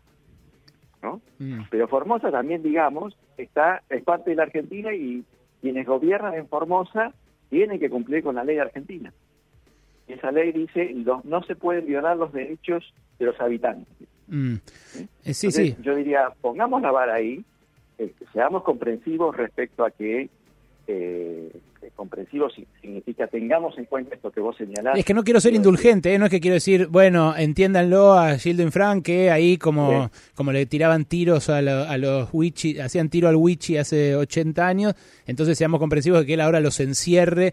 Eh, no digo eso, lo que digo es que eh, más allá de, de que se suele ver de manera grietera y se, y se suele, no sé, los, los del PRO miran a Formosa y no dicen nada de lo que hace Morales en Jujuy, eh, o los, al revés, los peronistas miran a, solamente a Jujuy. ¿no? Digo, más allá de eso, también hay un atraso que es responsabilidad nuestra también, de los que estamos en el puerto, ¿no? Bueno, no sé si eh, es nuestra responsabilidad, pero sí yo creo que tenemos que colaborar en hacer que las regiones, digamos así, más atrasadas en términos de desarrollo humano tengan más oportunidades para mejorar, ¿no? Mm, eh, Eh, y creo que entonces las instituciones federales tienen que cumplir un, un papel en esto, en muchos planos, eh, compensando desigualdades, mm. y esto algo se ha hecho en, la- en el último medio siglo, un poco más, eh, pero sobre todo, y sobre todo en este momento, también llamando la atención sobre la necesidad de que las relaciones políticas, el funcionamiento del sistema sanitario en, en Formosa se, se ajuste a criterios que sean respetuosos de la dignidad humana. ¿no? Mm. Rodi, te hago una última que no tiene que ver con esto. Vos escribiste en la revista Nueva Sociedad un artículo que a mí me gustó mucho el año pasado, eh, que se titula ¿Qué es y qué quiere el campo argentino? Eh, justamente es tu especialidad esta, Sí, el, el sí. territorio agrario en términos sociales, políticos. Eh, ¿Podrías resumir, porque es un artículo largo, de una revista larga, de, de- de- de- de onda académica, eh, ¿podrías resumir si el, el agro argentino, si se, lo, si se lo puede unificar, amalgamar en algo, eh, quiere voltear al gobierno de Alberto Fernández, quiere que asuma un gobierno ultraliberal, quiere que vuelva Macri? ¿Qué quiere y qué se expresó en estas eh, movidas que hubo a principios de enero contra el freno? Bueno, mira, ¿cu- ¿cuántos minutos tengo? Un minuto. Un minuto. Sí. Yo te diría, eh, para mí el tema fundamental, ese, ese artículo quizás no tiene el mejor título, ¿no? Yo creo que la- lo importante ahí es qué hacer con el campo argentino. Yo no, no pienso que el sector rural ten- sea particularmente poderoso desde el punto de vista político. Me parece que el- si miramos mucho eso, este, eh, nos perdemos lo importante, ¿no? No, pero Entonces yo creo vi- que vienen de doblarle el, el campo- brazo, vienen de doblarle el brazo al gobierno con el bloqueo de las exportaciones de maíz, por ejemplo. Bueno, como muchos otros, ¿no es cierto? Sí, como dirigentes sindicales, me parece que yo no no no no no pienso el campo tanto en esa clave, ¿no? Sí me parece muy importante que eh, primero el campo es el sector exportador más importante que tenemos y tenemos y yo creo que eso hay que empujarlo, promoverlo Mm. y tenemos que colocarlo más directamente en el marco de un programa que contribuya no solo al crecimiento, sino también a la igualdad. Y para mí eso significa fundamentalmente repensar el problema de los impuestos que pesan sobre el sector. Y ahí yo soy partidario, sobre todo, no tanto de la vía eh, retención, estoy pensando en el largo plazo, no Sí, mañana, ¿eh? sí, sí. no tanto en la vía retenciones, sino sobre todo impuestos a la propiedad. Y esto para vos ¿no? no, neces- tenemos que grabar más el suelo. esto no necesariamente implicaría achicar al Estado como todo el tiempo los dirigentes ruralistas sugieren que hay que hacer. Eh, ¿Achicar el Estado en qué sentido? Bajar el porcentaje de gasto sobre el PBI, achicar el Estado, que el Estado haga menos Ah, cosas. bueno, esa es otra discusión, ¿no es cierto? No, yo creo que no se toca con la discusión sobre, No, sí, la de sobre el campo, sino que lo que tenemos que hacer es, bueno, exportar más, la Argentina necesita dólares, y al mismo tiempo tenemos que hacer que ese crecimiento exportador eh, sea compatible, fomente, La eh, a- arraigue en un programa socialmente más democrático. Y eso significa, sobre todo, mayores impuestos sobre el suelo. Roy, te agradezco por este rato, eh, te mando un abrazo. Un abrazo, gracias por el llamado. Roy Ora es eh, historiador, es doctorado en la Universidad de Oxford, enseña acá en Argentina, es investigador del CONICET y bueno, propone esto para salir de la encerrona de Formosa, un defensor del pueblo como el que Argentina no tiene desde 2009.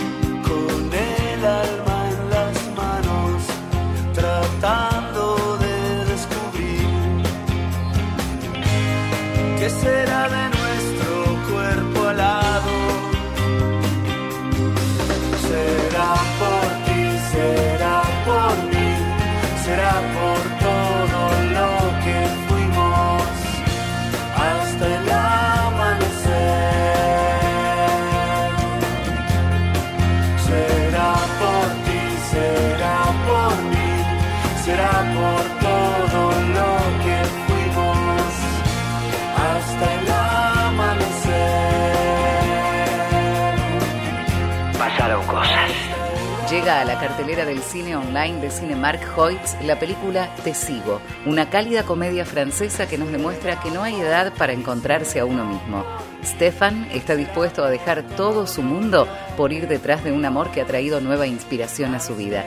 Su traslado a Corea resultará en un viaje donde descubre no solo una nueva cultura, sino un nuevo horizonte. Amada por la crítica y por las audiencias, esta hermosa comedia te hará reír, emocionar y viajar. Entra ya a www.cinemarkhoits.com.ar barra cine online y no te pierdas de esta experiencia. Seguinos en Instagram. Pasaron cosas 899. Si te va, comentalo. Radio con Voz. 899. Son pequeñas o medianas. Son fuertes, resistentes, decididas. Son nuestras pymes. Y como siempre, Banco Crédito las acompaña. Nuevos créditos PYME para inversión productiva. Tasa fija 30%. A pagar en 48 meses. Donde haya una pyme, vamos a estar. Banco Credicop Cooperativo. La banca solidaria. Costo financiero total 34,50% destinado a la cartera comercial vigente desde el 16 de octubre de 2020 al 31 de marzo de 2021, sujeto a evaluación crediticia el cumplimiento de requisitos exigidos por Banco Credicop y normativa aplicable. Más información en www.bancocredicop.coop. ¿Alguna vez te preguntaste por qué pagás tanto por un agua saborizada? Este verano, soltá el pagar de más. Probá las aguas saborizadas Bagio Fresh. Son ricas, livianas y tienen verdadero jugo de frutas Bagio. Este verano, con agua saborizada Bagio Fresh, soltate y viví fresh. ¿Sabías que el aire acondicionado consume 12 veces más energía eléctrica que un ventilador? Alterná su uso. Accede a simulador.edenor.com y conoce cuánto consumen los electrodomésticos. Edenor es tu energía, la mejor energía argentina. La Nación presenta Colección Florencia Bonelli, una colección exclusiva con las sagas completas de la autora más leída de Argentina. Primera entrega, Lo que dicen tus ojos, a solo 699 pesos con 90. Búscalo en tu kiosco suscríbete online y completa tu colección sin moverte de tu casa. No aplaudamos al mosquito, combatámoslo en serio. Para combatir el dengue, el zika y el chikungunya, evitemos que los mosquitos piquen y se reproduzcan. Usemos repelentes, coloquemos tules en la cuna de los bebés y demos vuelta a contenedores para que no se acumule el agua. Si tenés fiebre alta, dolor de cabeza y dolor muscular, no te automediques y acudí al médico. Encontrá más información en argentina.gov.ar. Argentina Unida, Ministerio de Salud, Argentina Presidencia. Alguna vez, Borges y Cortázar vivieron aquí. Hoy, como un imán, congrega jóvenes escritores, músicos, cineastas y artistas. Palermo. Y ahora con la nueva sucursal Bulnes de Adrián Mercado.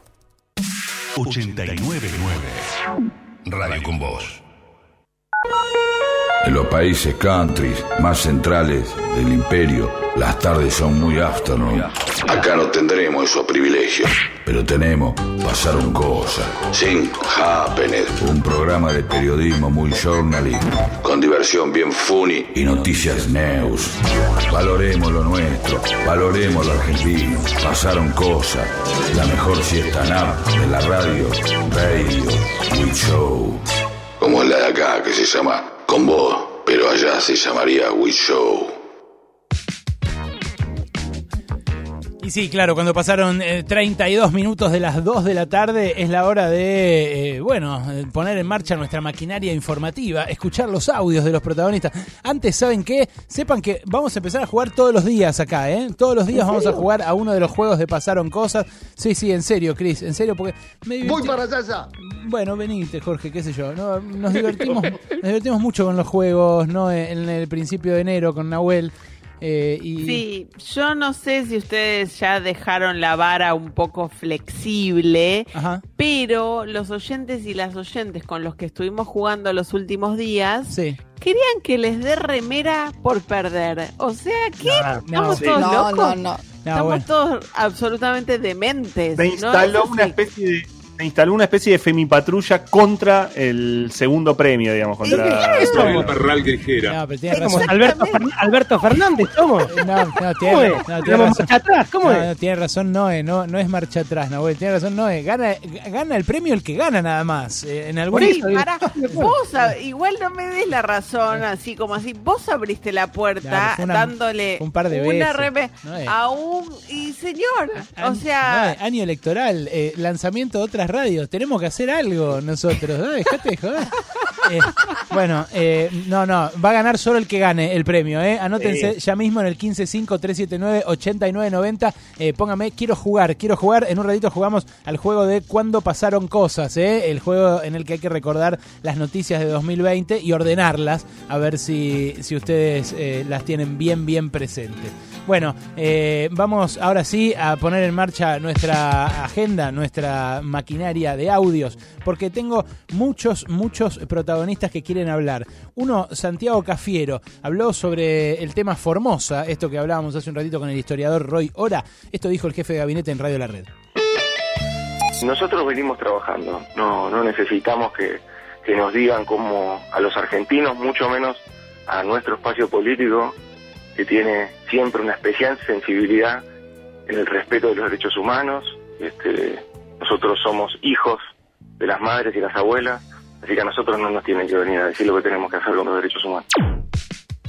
Bueno, ahí estaba Santiago Cafiero. La polémica siguió, ¿no? Siguió durante todo el fin de semana, ¿no? Eh, Después de esa conferencia de prensa de Pietra Gala eh, y hubo nuevas denuncias eh, del senador Naidenov ahora por el allanamiento de la, de la casa de uno de los médicos allí de uno de los hospitales de Formosa, ¿no? Sí, uno de los médicos que estuvo aislado y le allanaron la casa porque después de su aislamiento en un hotel, en el hotel, según lo que contó el propio médico, faltaba una toalla, un control remoto y por eso lo allanaron.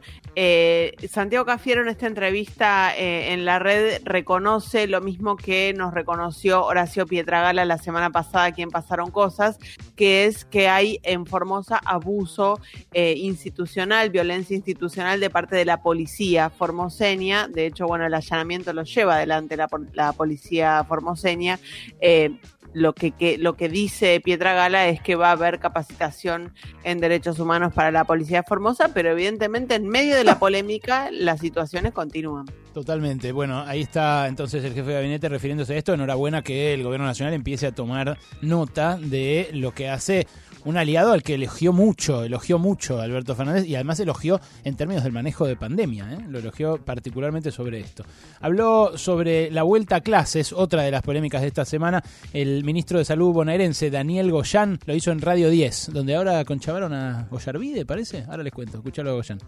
es necesario volver a la presencialidad, este, vamos a tener que ir acostumbrándonos a convivir con esta realidad, pero la presencialidad también implica que si en una escuela empiezan a aparecer casos, este, hay que eh, cerrar este, cursos, eventualmente escuela, hacer todas las medidas de, de, este, de prevención y eventualmente volver a abrir, como, como estamos eh, viendo que pasa en todo el mundo. Bueno, ahí está Daniel Goyán, siempre eh, es el, el más, eh, no digo pesimista, el que advierte sobre los mayores riesgos y en este caso, bueno, lo que todos sabemos que puede pasar en las clases con cualquier brote, ¿no? En un ratito vamos a hablar porque empiezan a correr días claves para el regreso a las aulas, la reapertura de las escuelas. Entramos en tiempo de descuento en la ciudad de Buenos Aires, ya sabemos que faltan nada más que dos semanas. Para el resto de las provincias falta un mes. Eh, y vamos a hablar de los protocolos y de eh, qué decisiones puede llegar a tomar el Consejo Federal de Educación, que se reúne en los próximos días y, es el que va a establecer las pautas generales para reabrir las escuelas. En instantes el informe completo de Noé, ¿eh? quédense porque en instantes nos metemos eh, en esto con todo. Wally. Primero de febrero, hoy, eh, se cumple un año, como recordaban este, por estas horas, del primer mes, o sea, comienza el primer mes eh, en donde el año pasado no utilizamos ni barbijos ni nada, y en donde estábamos previendo el 2020 y el 2020 nos atrapó.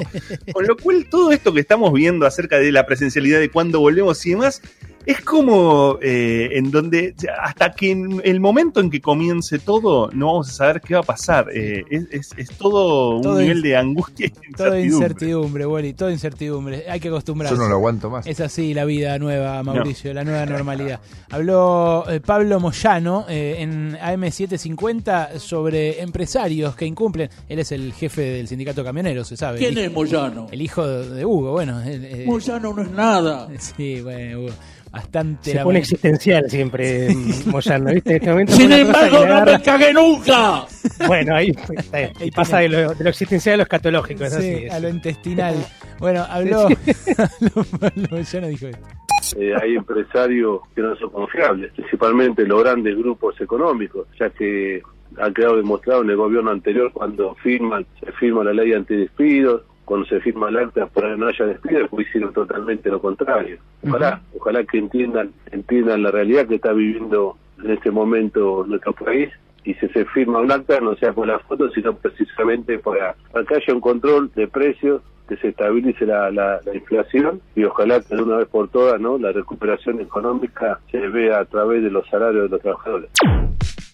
Bueno, eh, otra cosa que se avecina, las paritarias, ¿no? En un contexto en el cual el gobierno no quiere que vayan más allá del 29% de inflación que proyecta para este año, pero claro, los gremios lo miran y dicen 29%. Tuviste inflación del 36 el año pasado. Volvieron los sueldos a subir menos que la inflación. Ya vamos tres años de que nos suban los precios por el ascensor y los sueldos por la escalera. ¿Cuándo La inflación es la demostración Claro. de tu incapacidad para gobernar. Pero muchos incluso internamente dicen, che, ¿y cuándo asume el peronismo, viejo? ¿No era que el peronismo ve, bueno, los salarios? Y, situaciones, ¿no? Situaciones que se dan en la, en la interna del frente de todos. Eh, a ver qué más tengo acá en el menú. Uy, bueno, hay otra polémica eh, por un fallo que suspendió la ley de eh, interrupción voluntaria del embarazo en el Chaco. Esto, bueno, se sabía, vos nos habías dicho, ¿no? Al toque que se aprobó, que iban a empezar los juicios, ¿no? En contra. Efec- efectivamente, la jueza Marta Aucar fue la primera que dictó esta medida cautelar. Ay, Está muy discutida, de hecho, la acaban de apelar, la Asociación Unidos por la Diversidad de Chaco acaba de apelar la medida cautelar porque lo que ven muchos analistas, muchos juristas, muchos jueces incluso, es que eh, el tribunal es incompetente porque es una, una ley nacional suspendida por una jueza provincial en el territorio provincial. Entonces, por ahí pasa la discusión jurídica, digamos, por eso acaban de apelar esa medida cautelar. Una senadora, la senadora Pilati Vergara, eh, habló sobre esta jueza del Chaco que dictó esta medida cautelar, habló en AM750, es, eh, no sé de qué partido es la senadora. Es del frente de todos, Ah, es del frente de todos. Dijo esto, escúchala. Es una grosería total lo que hicieron, desde todo punto de vista, institucional, moral, jurídico, una vergüenza, y una vergüenza que el Chaco tenga que ser noticia otra vez por, por una descerebrada irresponsable, que te digo, hecha por tierra, tantos años de lucha de tantas mujeres comprometidas, la salud, este, la libertad y la vida de las mujeres que desde la sanción, desde la promulgación de la ley en adelante, tomen la decisión de, de abortar alguna vez en la vida si es que la toman. ¡Hola! ¿Cómo les va a ustedes? es un poco el, el- el registro.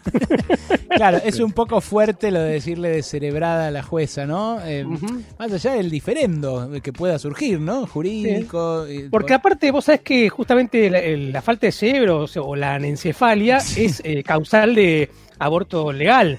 Ya antes de la interrupción del embarazo. O sea, es lógico que esta mujer esté en contra del aborto, porque si no tiene cerebro lo hubieran abortado Es uno de los legalmente. más creativos que viene. Nahuel, Ah, deje, deje, deje. Escuchame una cosa, Nahuel, pero no está bien que le diga descerebrada. No, lo No, está muy mal que le diga. No está muy mal. diagnóstico. Pero, pero si, si- o sea, si no fuera un insulto, si realmente tuviera evidencia de que es descerebrada, uno entendería que la jueza esté en contra de la interrupción de- del embarazo. Qué bárbaro. Bueno, igual siempre es bueno escuchar a Sandra Mendoza. Che, no, lo de Ollarvide es, eh, me parece que es posta, ¿eh? Va, va a laburar en, en Radio sí, 10. sí.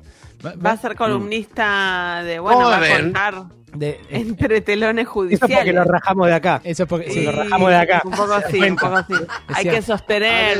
No, no, no, de- así no hablo, así no hablo. Nosotros de- de- dejamos de tenerlo en la botonera porque no nos daba reírnos de él y va y se va a reír solito de sí mismo en otra radio. No preguntes más. Eh, Cosa que está bien, ¿no? Por otra parte, reírse de uno mismo es espectacular. Con el Coco Silly, con el Coco Silly que hacía la cátedra del macho en su momento. No, Coco Silly que lo vi con un barbijo de Chota afuera. LGTB. Chota La deconstrucción de Coco Silly es total, ¿eh? No, me estás, car- me estás cargando. Me Te lo juro, lo recibe. No, Hay un video circulando donde llega Ollarville Sí. con todos los honores a la radio. Sí. Y el Coco Silly lo recibe también eh, con todos los honores y con un barbijo con los colores de la bandera Total, total, total no es, total no es porque el barbijo estaba chota afuera. Sí, es verdad. Al que se porte mal, este garrotazo por la cabeza. ¿eh? Es terrible. Es espectacular todo. Eh, Yo, ¿sabes qué? Me habría gustado más que fuera columnista del gato silvestre. Por, por una Sí. afinidad, por una afinidad que comparten ambos. Yo, sé- yo soy amigo del gato. ¿eh? Lo- lo- no, no estoy contando una infidencia. Él lo dice públicamente. Al gato le gusta cantar y bailar. Las dos cosas. ¿En serio? Sí. Baila mejor de lo que canta. eh, y eso en general no se ve porque no baila en televisión, sí canta en la radio. Macri el Toma gato. clases, toma clases de tap, el Sí, gato. sí. Lo he ¿En visto en Instagram. Sí, sí, y él sí, también sí. lo cuenta, ¿eh? también lo cuenta sin ningún problema. Eh, me parece que habría sido una, una, un maridaje mejor para el aire con, con el gato. Pero con Coco puede funcionar también, ¿eh? Lo vamos a... Lo que pasa Dejá, el- hablamos, pibe. El gato va muy temprano, ¿viste? No, no, es como. Lo veo difícil. claro. claro. Lo veo medio trasnochador, medio trasnochador a Yarvide. Y aparte también hubiera sido un duelo de, de tonos elevados, porque me lo imagino al gato diciendo, ¡Ahí está! Yarvide! ¡El macrismo residual! ¡La realidad! claro, y él también es Claro. como grandilocuente. Y él claro. También Norbert, ¿no? Qué bárbaro. Lo bueno es el alto, eh, lo, lo interesante es el alto vuelo que va a tomar la discusión sobre la justicia, el poder judicial, el lawfare, ¿no? En la Argentina. Eso Sí, sí, toma sí. un volumen. Sí, sí, muy elevado. Bueno, eh, tengo dos audios que van en línea con ese volumen. Eh, uno es de Elisa Carrió, estuvo en La Nación Más y habló nuevamente sobre la vacuna Sputnik V y sus implicancias geopolíticas. Ahora, en esto hay una geopolítica extremadamente peligrosa de Cristina Kirchner, Ajá. que en realidad está aliada con Rusia, porque Rusia está penetrando en América Latina, y aunque se rían algunos, está penetrando vía Cuba, Venezuela, y ahora está entrando en la Argentina. Esto es la vacuna, Ah. la rusa. Es una alianza geopolítica mundial. Lo que pasa es que esta alianza geopolítica mundial nos lleva a la dictadura, ¿eh? ¿Cómo? ¿A dónde nos lleva? O sea, ¿cómo pasó? Por Una Dios, broma. ¿cómo pasó? No, pero al final, La, la- como que la, la dobla la apuesta muy grosso al final, ¿viste? Como eh, apuesta geopolítica, Cuba, Venezuela. va, Crimen de Estado. Dictadura, directamente mete. Así de simple. Yo creo que le- le- eh, no, le, no le entró tierra plana porque no había lugar, no había espacio, no le dieron espacio. Le cambiaron de pregunta rápido, pero ella es una cosa, ¿viste? Como esos eh, conspiranoicos que están con un corcho, con la pared cubierta de, de fotos y de hilos que van viendo cosas. Así debe, estar Carrió, así debe estar Carrió hoy día en, su- en un búnker subterráneo. Lo que sí es cierto, lo que sí es cierto y es indiscutible de lo que dice Carrió es que Rusia nos está penetrando, ¿no? Sí. Eh, porque Por favor, nos por. Bueno, pero bueno, en ese punto. Nos está inoculando, inoculando con un Está líquido. inoculando, bueno. Sí, inoculando con un líquido. Es cierto, es cierto. Estoy totalmente en desacuerdo con vos. paralelismo. Se está vacunando, señor. También, Claro. También, bueno, basta de metáforas. Vamos a Moria Kazan directamente, que decidió ponerle fin a la metáfora y habló de si se va a vacunar o no. Sí, Moria. El viernes que viene me voy a vacunar, eh, soy pro vacuna con la Sputnik. Me llamaron también si quería, me facilitaban para, si quería, si quería vacunarme porque soy por mi edad, por riesgo, por lo que quería y le dije que absolutamente, para sí. eso están los científicos que trabajan para que tengamos una vida mejor. También sería como ignorante si me di todas las vacunas toda mi vida, la de la polio, la todo, todo, todo, todo, gripe, nada, ¿por qué no me voy a dar esta? ¿Y qué día, Moria? ¿Y ¿Qué día te qué día no te- se sabe te- nada, se inmuniza o no se inmuniza, Claro. pero yo creo en, los, creo en la ciencia, mi amor. Un tatuaje es esto. Una, es una remera y un tatuaje. Yo creo en la ciencia, mi amor, ¿no? Eh, Muy bien, muy bien la señora Moria Kazán, por favor. Pero eso es la One. eh, Sí, te pido por favor, Nahuel, que ya que veníamos transitando la, la metáfora de la inoculación, de la No, no, no, no, no, vacuna. no, no vamos a rompeportonearla, como me dijo Juan Leman recién. Ah, no, rep- no, no vamos a rompeportonear. Pero mira, fíjate, vos tenés a una Carrió Sí. Que habla ya prácticamente como si fuera una- un, un troll o un usuario, de- ya no de, de Twitter, de las redes esas trampistas, Juan ni qué sé yo. Sí, sí. Y después tenés a, a- a la One que te tira justo, si medito el calendario de vacunación, si confío en la ciencia, le dice Sputnik, no le dice la rusa. Yo creo que después de si le metes el dedo no mi amor, es la segunda enseñanza más grande que nos dio Moria en este año, últimamente. A la hora de morfar, Porque son sedentarios, porque comen mucho. pasaron cosas. Alejandro Berkovich, Noelia Barral Grijera, Alejandro Wall y Nahuel Prado. Pasaron, cosas, cosas, en radio con vos.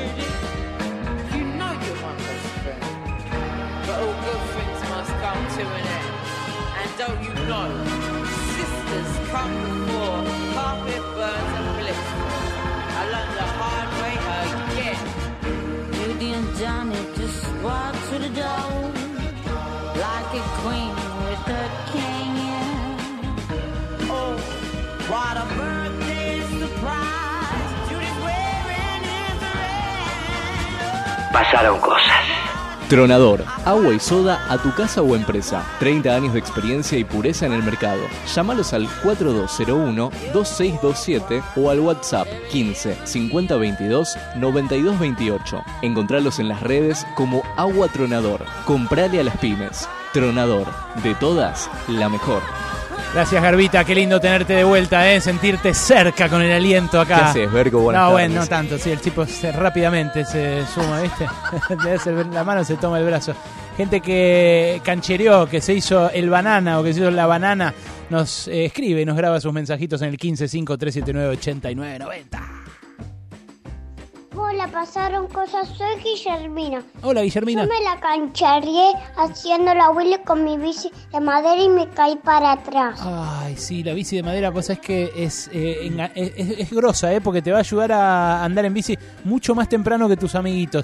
Pero tiene ese tiro- peligro, el peligro de... de- ¿Qué, ¿Qué pasa, Noel? Te tiro un datazo a vos y a Guillermina también. Sí. ¿Saben por qué se llama Willy? No por eh, William, es por la ruedita, por hacer Willy con una sola Claro. rueda. Willy. Me está jodiendo. Me enteré a los 38 años de eso yo. Me está jodiendo. No, bueno, los que hacíamos, los que hacíamos, ¿En Willy, de, pibito lo sabíamos. Me está ¿Qué pasa, jodiendo. Nahuel? Me estoy enterando por vos ahora mismo, Nahuel. ¿Viste lo que es? Willy, Una locura, ¿no? es- como Willy. no es Willy por, Como, claro, pero pará, boludo, yo, yo me... eh, W-H-E-E-L-I-E. Claro, Willy. es de rueda, Willy, de una Claro, rueda, impresionante. claro. Yo pensé que era Willy de, de, de qué hablas, Willis, algo así, no sé, qué sé No, yo. por Vila, por Vila. Pensé que estaba la gran Willy que también había inventado Vilas andar en una sola rueda. Boludo, me cambiaste. Pero la gran Willy, la gran Willy era tirarla entre las piernas para atrás, Nahuel. Por eso, que que inventó otra cosa. Me, me abriste los ojos, loco. Me abriste los ojos. Es muy zarpado. Gracias, Guillermina, porque vos también ayudaste a que sepa con- por qué se dice Willy. Eh, uno más que canchereo, a ver, decime. La mía fue brutal. Me hice el banana haciendo patinaje sobre hielo y había uno que la tenía re clara. Sí. Y levantaba el hielo y yo quise hacer lo mismo. Esguince y fisura de perones. Claro, obvio. Tremendo. ¿Qué te pensás que Qué lindo viví? volver a escucharte, Berco. Abrazo para todos. Guille de Gracias. Avellaneda. Abrazo para vos también, Guille. Pero vos, ¿qué te pensás? ¿Que vivís en Toronto, boludo? ¿Cómo vas a patinar sobre hielo? loco? Hola, yo me hice la canchera bajándome del colectivo en movimiento y con la inercia me fui al suelo, me rompí toda. Bueno, eh, saben, cuídense, che, en serio, me, me voy a poner mal. Gente que cancherea y que termina mal, como yo con la camioneta, cuando me metí en la playa y me terminó sacando uno que dijo, baja las gomas, Gil. No sabía que había que bajar las gomas. Bueno, eh, che, bueno, vamos a jugar. Vamos a jugar al juego de cuando pasaron cosas, eh, porque nos divierte mucho y porque a nuestros oyentes les gusta. ¿Qué se ganan, che? ¿Qué se ganan hoy? A ver, eh, ¿tiene- ¿alguien tiene idea del premio? Porque tiene que ser grosso, ¿eh? eh a ver si me dice acá Kaku. ¿Seguimos con remeras? ¿Tenemos remeras de pasaron ¿Qué cosas? ¿Qué pasa con lo de chakras? Eh? Remera eh, pasaron cosas. La remera de Chakra. Sí, la remera exclusiva, la que ya tienen solamente los oyentes más pulentas, los que ganan en nuestros juegos o los que se las compran ahí. Yo también, yo también. El sitio de Chakra, sí, los que tienen guita van, se la compran directamente. Ahí, ahí está. Cargando mango. La remera de Pasaron Cosas eh, es una preciosura además, ¿eh? ven la mano de cada uno de nosotros sosteniendo uno de Sí. nuestros elementos. Eh, bueno, ya saben cómo es este juego. El 2020 fue muy complicado, pasaron muchas cosas. Dos jugadores tienen que responder qué pasó primero de las dos opciones que les voy a dar yo. Y atento, Nahuel, porque muchas veces vos que no seguiste tanto la noticia, No, no, yo te, estoy te- bien. te terminás desayunando con algo, como yo con esto de que se En las dice... vacaciones repasé un montón todo lo que pasó en el 2020, así que... Qué bueno, qué bueno. Bueno, a ver, ¿quién está del otro lado? Hola. Hola, Ale. Hola, ¿quién sos? Hernán, Ale, ¿cómo va? Hola, Hernán, ¿de dónde me llamas? De Pilar. Qué bueno, Hernán, ¿a qué te dedicas? Eh, distribuidora de pescados y mariscos. Ah, mira qué grosso. ¿Y qué? eh, ¿Para restaurantes o para...? Sí, restaurante, cervecería, sí.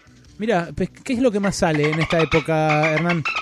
Eh, eh, langostino, langostino, rabas. Ah, mira, langostino caro, ¿no? ¿Qué está el kilo? ¿Luca y media?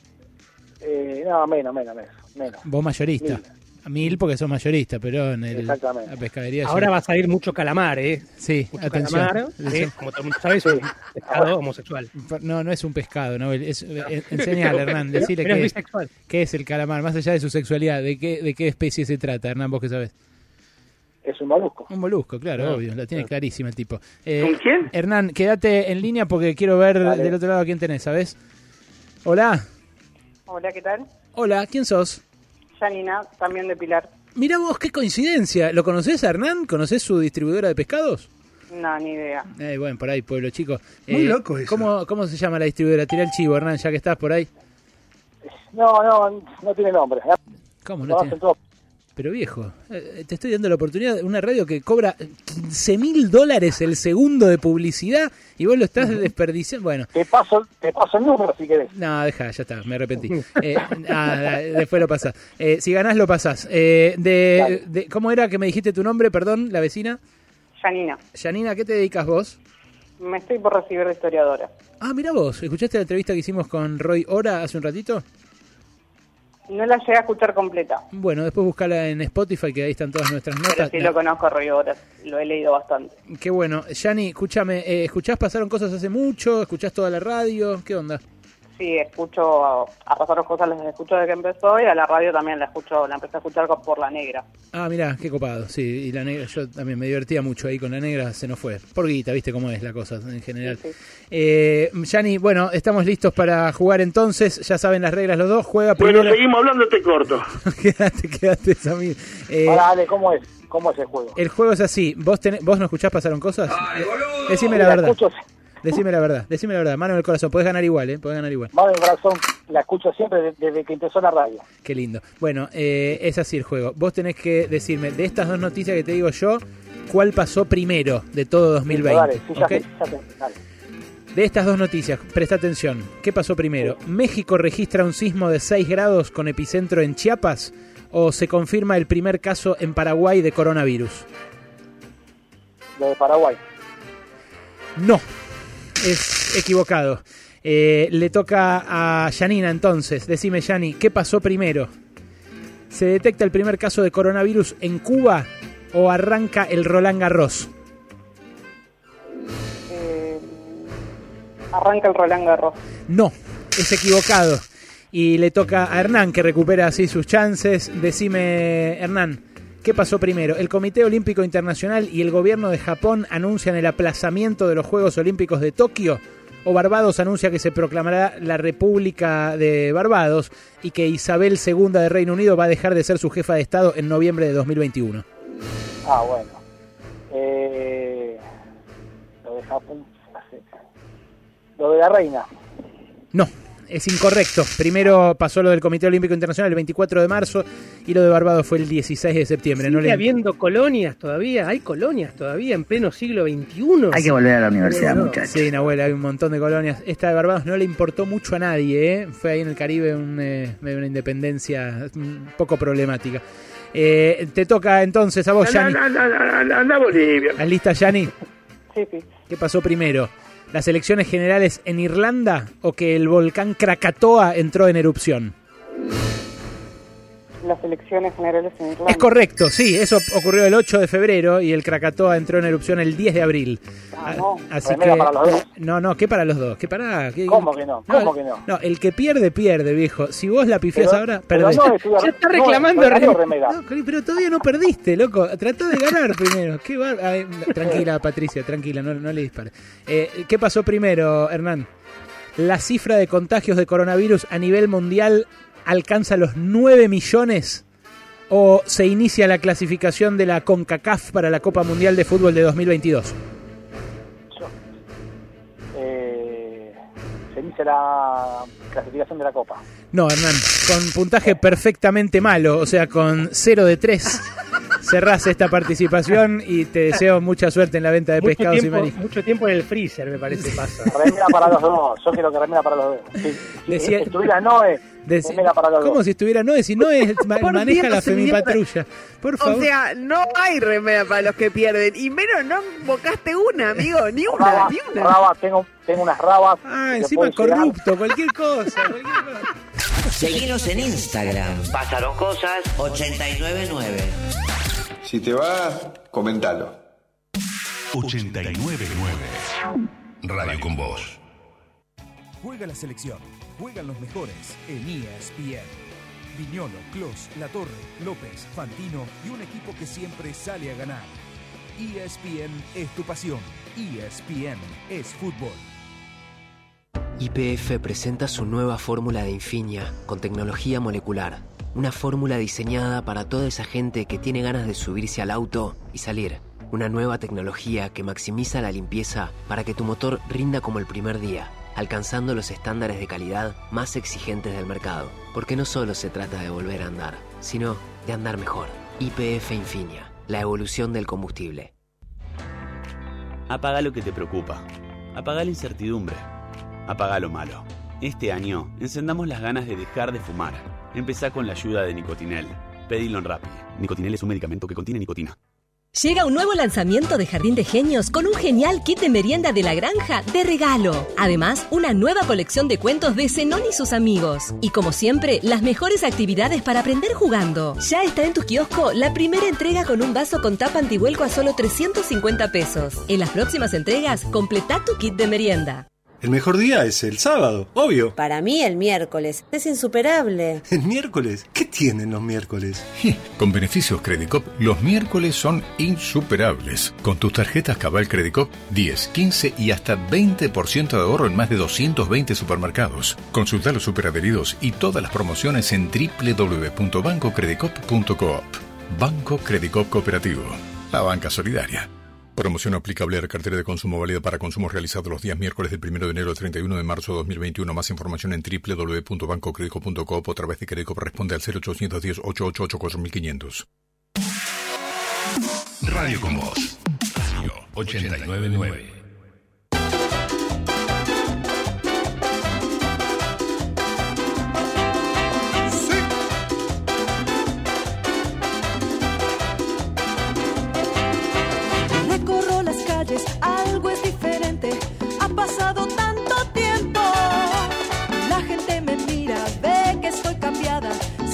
Ya te olvidé.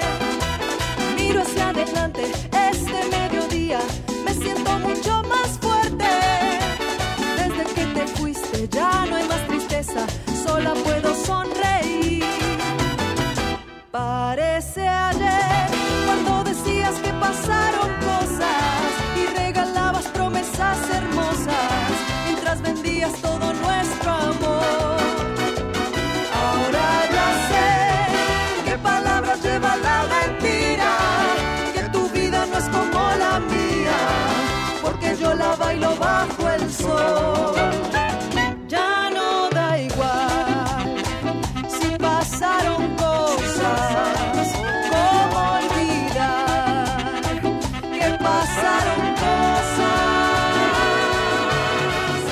la ciudad de Buenos Aires solamente el 3% de las calles llevan el nombre de mujeres.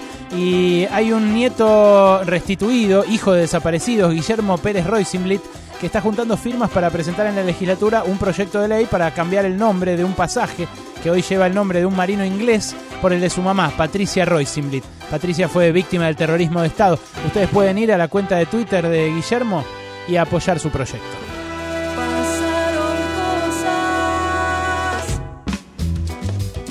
Re, re jodido lo que está atravesando Carmen Barbieri. No, no sé si lo viste, está en coma farmacológico desde ayer y la verdad que eh, es eh, tristísimo. Esta actriz tan querida, tan, eh, tan eh, graciosa, además, eh, una, una mujer que desplegó tanto humor durante toda su vida, se infectó de COVID y está realmente muy complicada. Sí, está muy grave. Ayer sus médicos habían eh, dicho que tuvo una leve mejoría, pero está en terapia intensiva. El COVID le afectó los dos pulmones, así que bueno, hay, hay mucha pena también entre quienes la quieren por la salud de Carmen. Una cagada. eh, se contagió en el regreso al trabajo del teatro, en este caso el teatro de revistas. Eh, se sabe, se contagió también Flavio Mendoza, pero bueno, Flavio Mendoza es eh, más joven eh, y Carmen tiene otras comorbilidades, está realmente muy comprometida su salud, una actriz queridísima. Y justamente para hablar de COVID, del regreso a clases, de los protocolos, estamos en línea con Adolfo Rubinstein, que fue secretario de Salud de la Nación durante el gobierno de Mauricio Macri. Tiene la gentileza de atendernos. Adolfo, doctor, ¿cómo le va? Alejandro Berkovich, lo saluda. ¿Qué tal, Alejandro? ¿Cómo estás? Bien, muy bien, gracias por atendernos. Bueno, eh, medio golpeados por esto de, Carmen Barbieri. Bueno, hubo muchos casos últimamente. A nosotros acá en la radio eh, nos, acaba de, pegar de vuelta porque se contagió Tamara Petinato, nuestra compañera en el programa de Ernesto. Está Ernesto aislado. Bueno, hay un rebrote, ¿no? Hay una, una situación difícil. Eh, así que lo, lo primero que le quiero preguntar es esto, si la, la, campaña que lanzó la oposición para que las escuelas se reabran de modo full presencial eh, y que los docentes eh, dejen sus reparos respecto a los protocolos, eh, no es un poco precipitada. ¿Cómo lo ve usted? No, no lo veo precipitado. Eh, de todos modos, creo que sí, hay un rebrote. De todos modos, también te diría que pareciera bastante estabilizado, afortunadamente. Y yo tengo la sensación, este, por lo que estoy viendo de la trayectoria de la epidemia ahora, que probablemente empiecen a disminuir los casos en los próximos días, semanas. Este, por supuesto que no vamos a llegar a lo que inicialmente se pensaba, que era que hasta altura del año prácticamente íbamos a estar como lo estuvo Europa en el verano, prácticamente sin casos, este, ya que nosotros nunca tuvimos en realidad en promedio menos de 5.000 casos diarios, pero sí que vamos a estar seguramente un poco mejor. Este, Es como que la sensación que todos tenemos es que nos están pasando, eh, nos silban las balas muy cerca. Este, también es cierto que parte de este rebote tiene que ver con un aumento de los testeos, sobre todo en el área metropolitana de Buenos Aires, fíjate que la positividad de los test sigue rondando, por lo menos en la ciudad de Buenos Aires ahora, el 10%, inclusive menos, lo que te está hablando de una bastante mayor testeo este, disponibilidad de test. Entonces, parte del aumento tiene que ver con eso, por supuesto, parte importante, mucho más, tiene que ver con el relajamiento de los comportamientos sociales, de toda la sociedad, pero bueno, obviamente particularmente de los jóvenes. Ahora, yendo al tema concreto de las clases, Sí. mira, yo creo que hay ya suficiente evidencia muy contundente de que los chicos no son vectores de contagios y que las escuelas no son foco de contagios.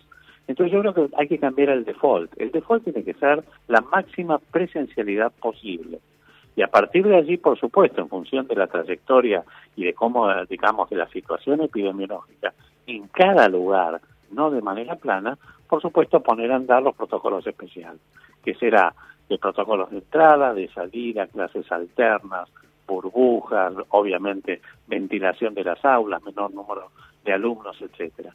Pero de todas maneras hay que volver a la presencialidad. Eso me parece que es un acuerdo entre todos los sectores políticos, ¿no? Porque de hecho el protocolo del eh, Ministerio de Salud, del Ministerio de Educación Nacional establece este semáforo para que en cada lugar se establezca si se pueden seguir eh, con las clases presenciales o no, para no caer en la de suspender en todas partes. Eh, a ustedes, Bueno, que fue lo que fue honestamente lo que pasó. Lo que pasó es una tragedia. Lo que se hizo estuvo mal, fue una equivocación grosera, digamos, de hacerlo de manera plana, digamos, a todos por igual y cerrar, dejar sin ciclo lectivo presencial, digamos, este, a todos los alumnos o al 99% de los alumnos en nuestro país, porque esto afectó realmente, sobre todo, a los, este, los chicos más pobres, los que tienen menos chance de tener acceso no solo a la conectividad, al apoyo parental, a tener un medio para poder estudiar y aprender razonablemente bien. Y esto también se ve en lo que es la deserción, en la falta de conexión con el sistema educativo, etc. Creo que hay que sacar, hay que cambiar, hay que hay que pasar la, la página y empezar a promover claramente la presencialidad. yo en eso eh, puedo hasta suscribirlo, hasta estar de acuerdo, ¿Y doctor. por qué no vas a estar de acuerdo? Eh, no, no, porque tengo, además yo tengo hijos en edad escolar y sé lo que sufrieron, eh, porque aún ellos tuvieron la, la educación remota que les permitía su disponibilidad de recursos, de aparatos, eh, de, de conectividad y demás. Pero ya que usted va a lo de los chicos eh, más pobres y los más ricos, esta, esta eh, reapertura que anunció particularmente el gobierno de la ciudad, con clases presenciales eh, eh, todos los días, como mínimo cuatro horas, que eso es lo que dijo Horacio Rodríguez Larreta, eh, ¿no es en realidad algo que va a terminar acentuando la diferencia entre los ricos y los pobres, o entre los que van a la privada y tienen lugar para hacerlo con aislamiento adecuado, con ventilación, eh, con distancia, con barbijo, con... eh, sanitización y demás, y los que no, entre los cuales están las Pero ¿por qué, ¿Por qué no lo podrían hacer en las escuelas públicas? porque las escuelas están hechas torta, Adolfo. Sí, yo te diría que están, este, no, la verdad, honestamente, digamos, entiendo que debe haber algunas escuelas que están, como vos decís, este, en condiciones muy desmejoradas, pero no son la mayoría. Sí, son la pero mayoría. aún así hay que hacer el máximo esfuerzo. ¿Qué quiere que te diga? Porque ¿cuál es la alternativa si no? Vos fijate, la alternativa que es la falta de presencialidad y que ya sabemos que la educación virtual, como vos bien dijiste con tus hijos, puede funcionar y hasta ahí nomás en los grupos, digamos, más aventajados. Bueno, hay una que alternativa. tienen hay una- padres como vos que los pueden ayudar a los chicos, que además tienen buena conectividad, que Claro. no son los que no es la enseñanza por WhatsApp. Así que imagínate que si hay alguna chance de poder reducir esa brecha educativa es con la presencialidad. Pero es que había una tercera alternativa que era que, por lo menos los gobiernos en condiciones de hacerlo, invirtieran durante la pandemia en mejorar la infraestructura edilicia escolar, cosa que no se hizo. Sí, sí, no, si, si no se hizo, no se hizo a lo largo y a lo ancho del país, te cuento. Este, sí, este, por supuesto. Pero usted no, no ve una contradicción entre decir hagamos la mayor cantidad de clases presenciales posible y no haber invertido en esa infraestructura escolar para hacerlo. La verdad que no sé, no, no sé, no, no, no te puedo decir con seguridad, este, la, la- digamos, cómo es la relación. Lo que me queda claro es que no se puede seguir otro año más sin un ciclo lectivo presencial. Por supuesto que si la, la cosa ojalá no ocurra, pero si llegara, suponete, la segunda ola, este, esto se complica mucho, bueno, existe la chance de volver para atrás, pero por periodos muy cortos de tiempo, como ha ocurrido en algunos países europeos, o con el cierre de alguna escuela que tenga un brote. Lo que no puede ser es que el default sea, digamos, la falta de presencialidad como ha sido hasta ahora durante todo este el año pasado. Mientras ha- hablamos me escriben eh, amigos, docentes, no, no dirigentes sindicales, eh, amigos docentes que me dicen, hay aulas sin ventanas. Eh, Bueno, eh, ahí no se podrá dar. Está claro que hay que hay que seguir los protocolos. Eso estoy absolutamente de acuerdo. Lo que no tiene que haber protocolos muy claros. Entiendo que los hay y creo que todos los distritos del país están trabajando en ese sentido. Por supuesto que si el aula no tiene este, ventilación, no se pueden dar clases ahí, obviamente. Está Noé Barral Ligera también para preguntarle, doctor, adelante Noé. Buenas tardes, Rubinstein. Justamente a propósito de los protocolos, lo que ha dispuesto mm, eh, particularmente la ciudad de Buenos Aires es la presencialidad plena con un protocolo que dice que los chicos adentro del aula tienen que guardar una distancia de un metro y medio. Parece difícil en grados que suelen tener 30 chicos y chicas aproximadamente que puedan guardar una distancia de un metro y medio eh, adentro del aula, ¿no? Mira, yo creo que los protocolos son bastante flexibles también. Lo que hay que, lo que, o sea, hay que ver cómo cada escuela organiza esa presencialidad siguiendo y respetando los protocolos. La verdad que hay situaciones muy particulares de cada escuela, donde se den las clases, en qué ámbito, cuántos chicos por clase, si las aulas dan o no dan para que puedan acomodar más alumnos manteniendo esas condiciones. La verdad que lo importante acá es que se siga un protocolo con recomendaciones y normas claras Acá y hay que se cumplan. Otro, otro docente eh, oyente me escribe, es, es docente de, de materias especiales, me dice, yo doy clase en cinco escuelas.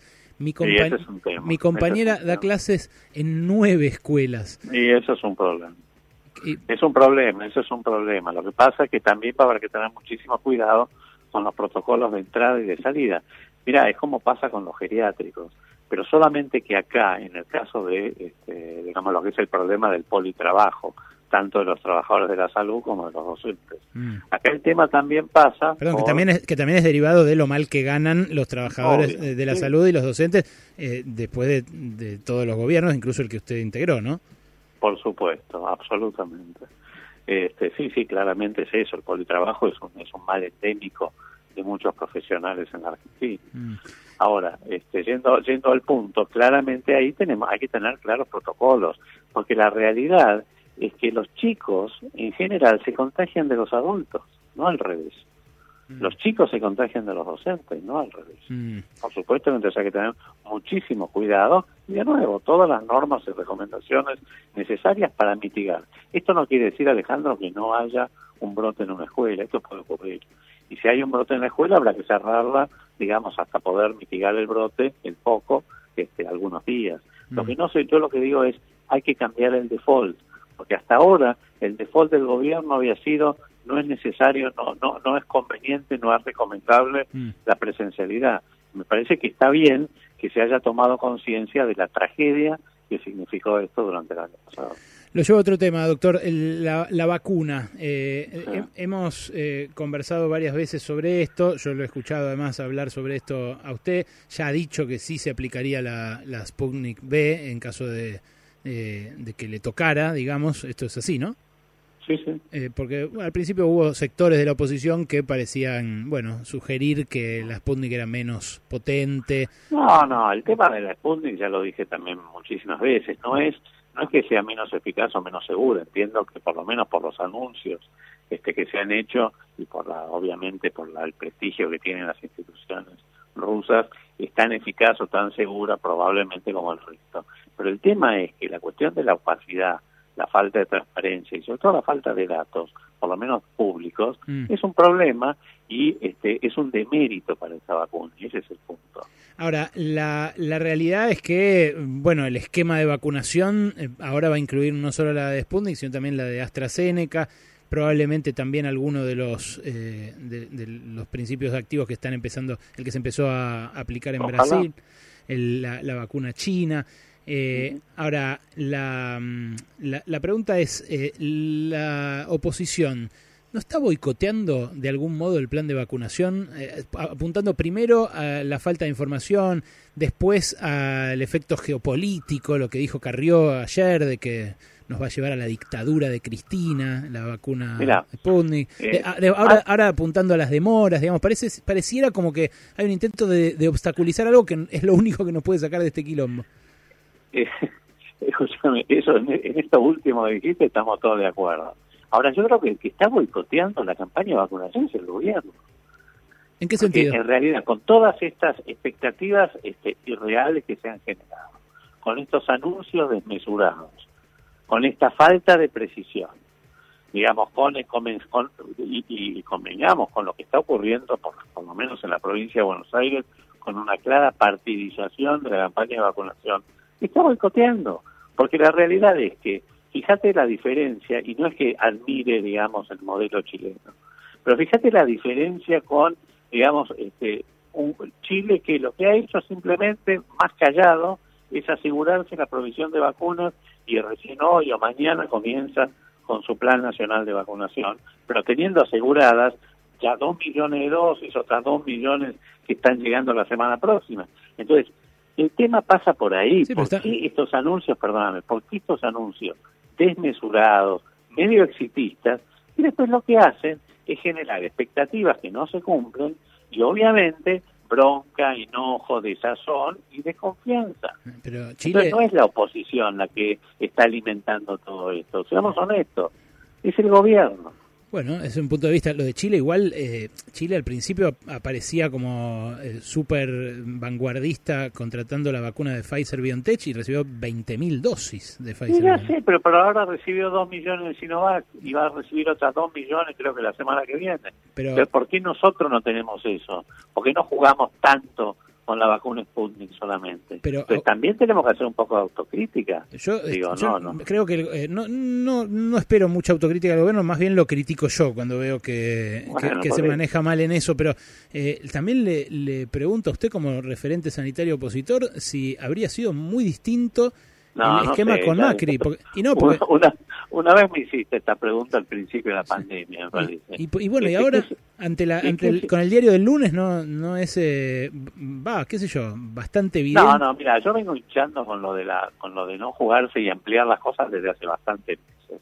Pero es cierto que hay que estar donde, donde está, digamos, el ministro de salud o el presidente. No estoy negando eso.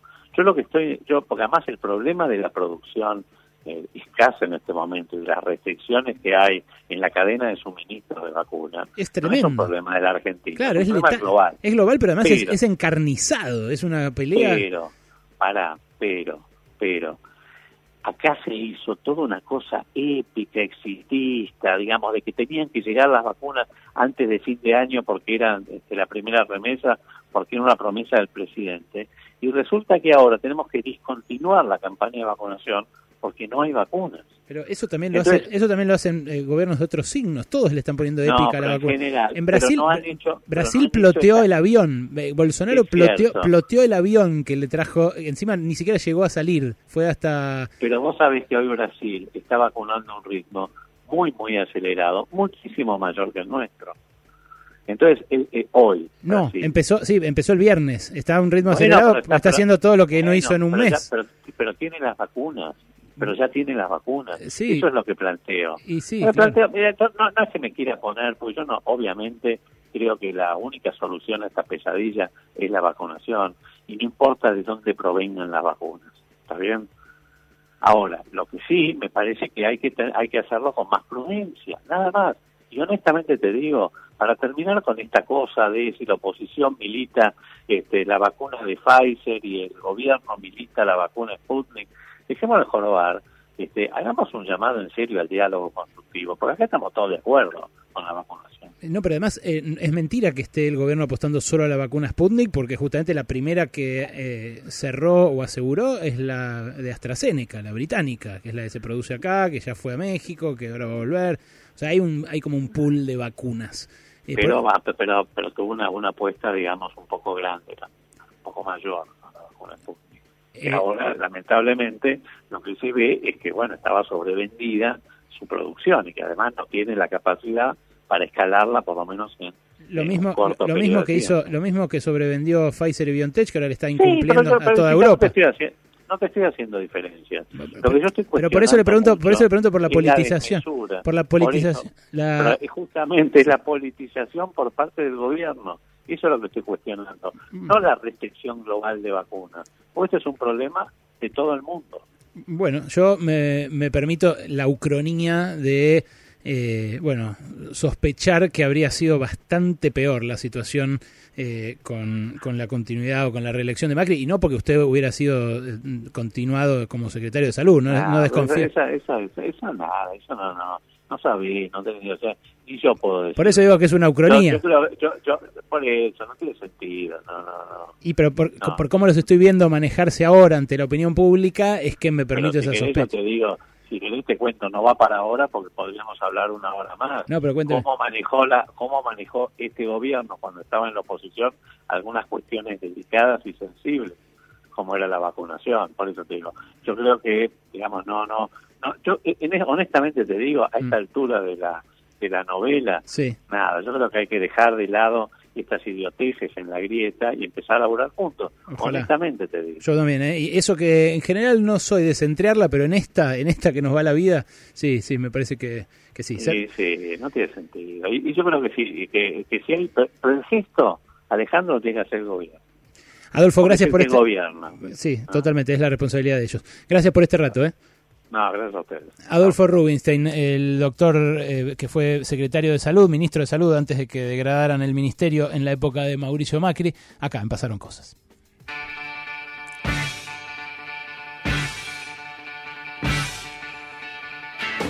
Un poco de rock and roll. Y sí, ¿por qué no? ¿Por qué no vamos a poner Zeppelin si podemos, Mauro Ello? ¿eh? Este año, entre otras cosas, lo que va a pasar es que le van a empezar a escuchar más la voz a nuestro operador, el mejor operador de radio de la Argentina. Lo convencí y conseguí incorporar en su contrato una cláusula que dice que por lo menos una vez por programa tiene que hablar de Ballester, de Faso, de algo. No solo a través de la botonera. Ustedes sigan participando, ¿eh? sigan mandándome las situaciones en las cuales cancherearon como yo ahí en la playa tratando de andar con la, con la camioneta que me prestaron. Si quedaste, si quedaste para el culo vale doble. Tenés doble chance de ganarte el premio. Y queda mucho más, ¿eh? quedan los pormenores del protocolo para la vuelta a clases con Noé Barral Vigera. Nos queda Santi Juncal con las protestas en Rusia contra Putin, no por la vacuna, ¿eh? por la corrupción. Pero antes todo suyo, Page, todo suyo, Plant, todo suyo, Bonzo. Suena Led Zeppelin, en pasaron cosas.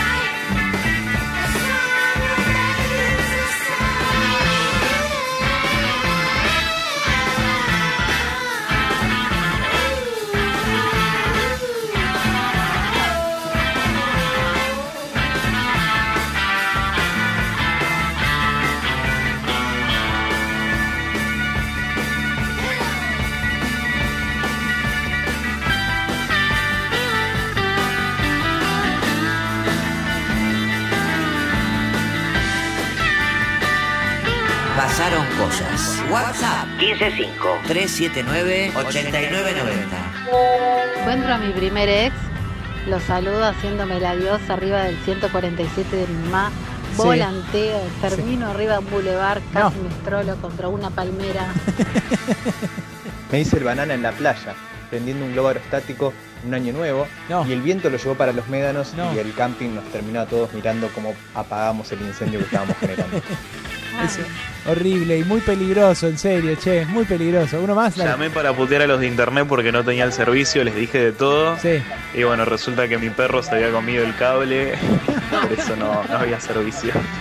Horrible, horrible. No te pregunté a vos, ¿no? ¿En algún momento canchereaste y, y terminaste mal vos? Muchas veces, por supuesto, está un poco en mi naturaleza.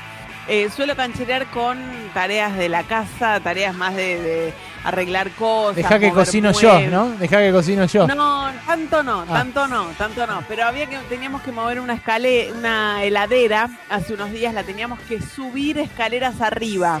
Canchereé, dije, dale, nosotros dos lo podemos hacer solos, No. obviamente.